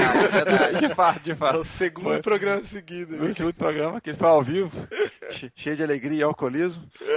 Mas muito obrigado mesmo. E pode me chamar mais vezes que eu estarei aqui. Beleza. E comprei com prazer. Alex F estará aqui em breve. Queria agradecer meu querido Diego, meu querido Johnny. Opa! Agradecer a todos os ouvintes novamente, cara. Todo mundo que foi lá prestigiar a gente na Palusa. Foi muito do caralho. Muitíssimo obrigado. Uhum. Agradecer nossos parceiros, a galera de outros podcasts aí que a gente encontrou também no sábado, encontrou na quinta-feira também, a galera de jogabilidade. A gente gravou um monte de coisa lá com eles. Não sei quando que vai pro ar aí, mas vocês vão ver eu eu e o Johnny em algumas inserções aí nos vídeos. Talvez tenha uma foto do, deles no meio da galeria. Exato. E, ah, eu preciso postar a galeria também. Bom, no post vai ter uma porrada de coisa aí. O, o Johnny que vai fazer o post, então ufa.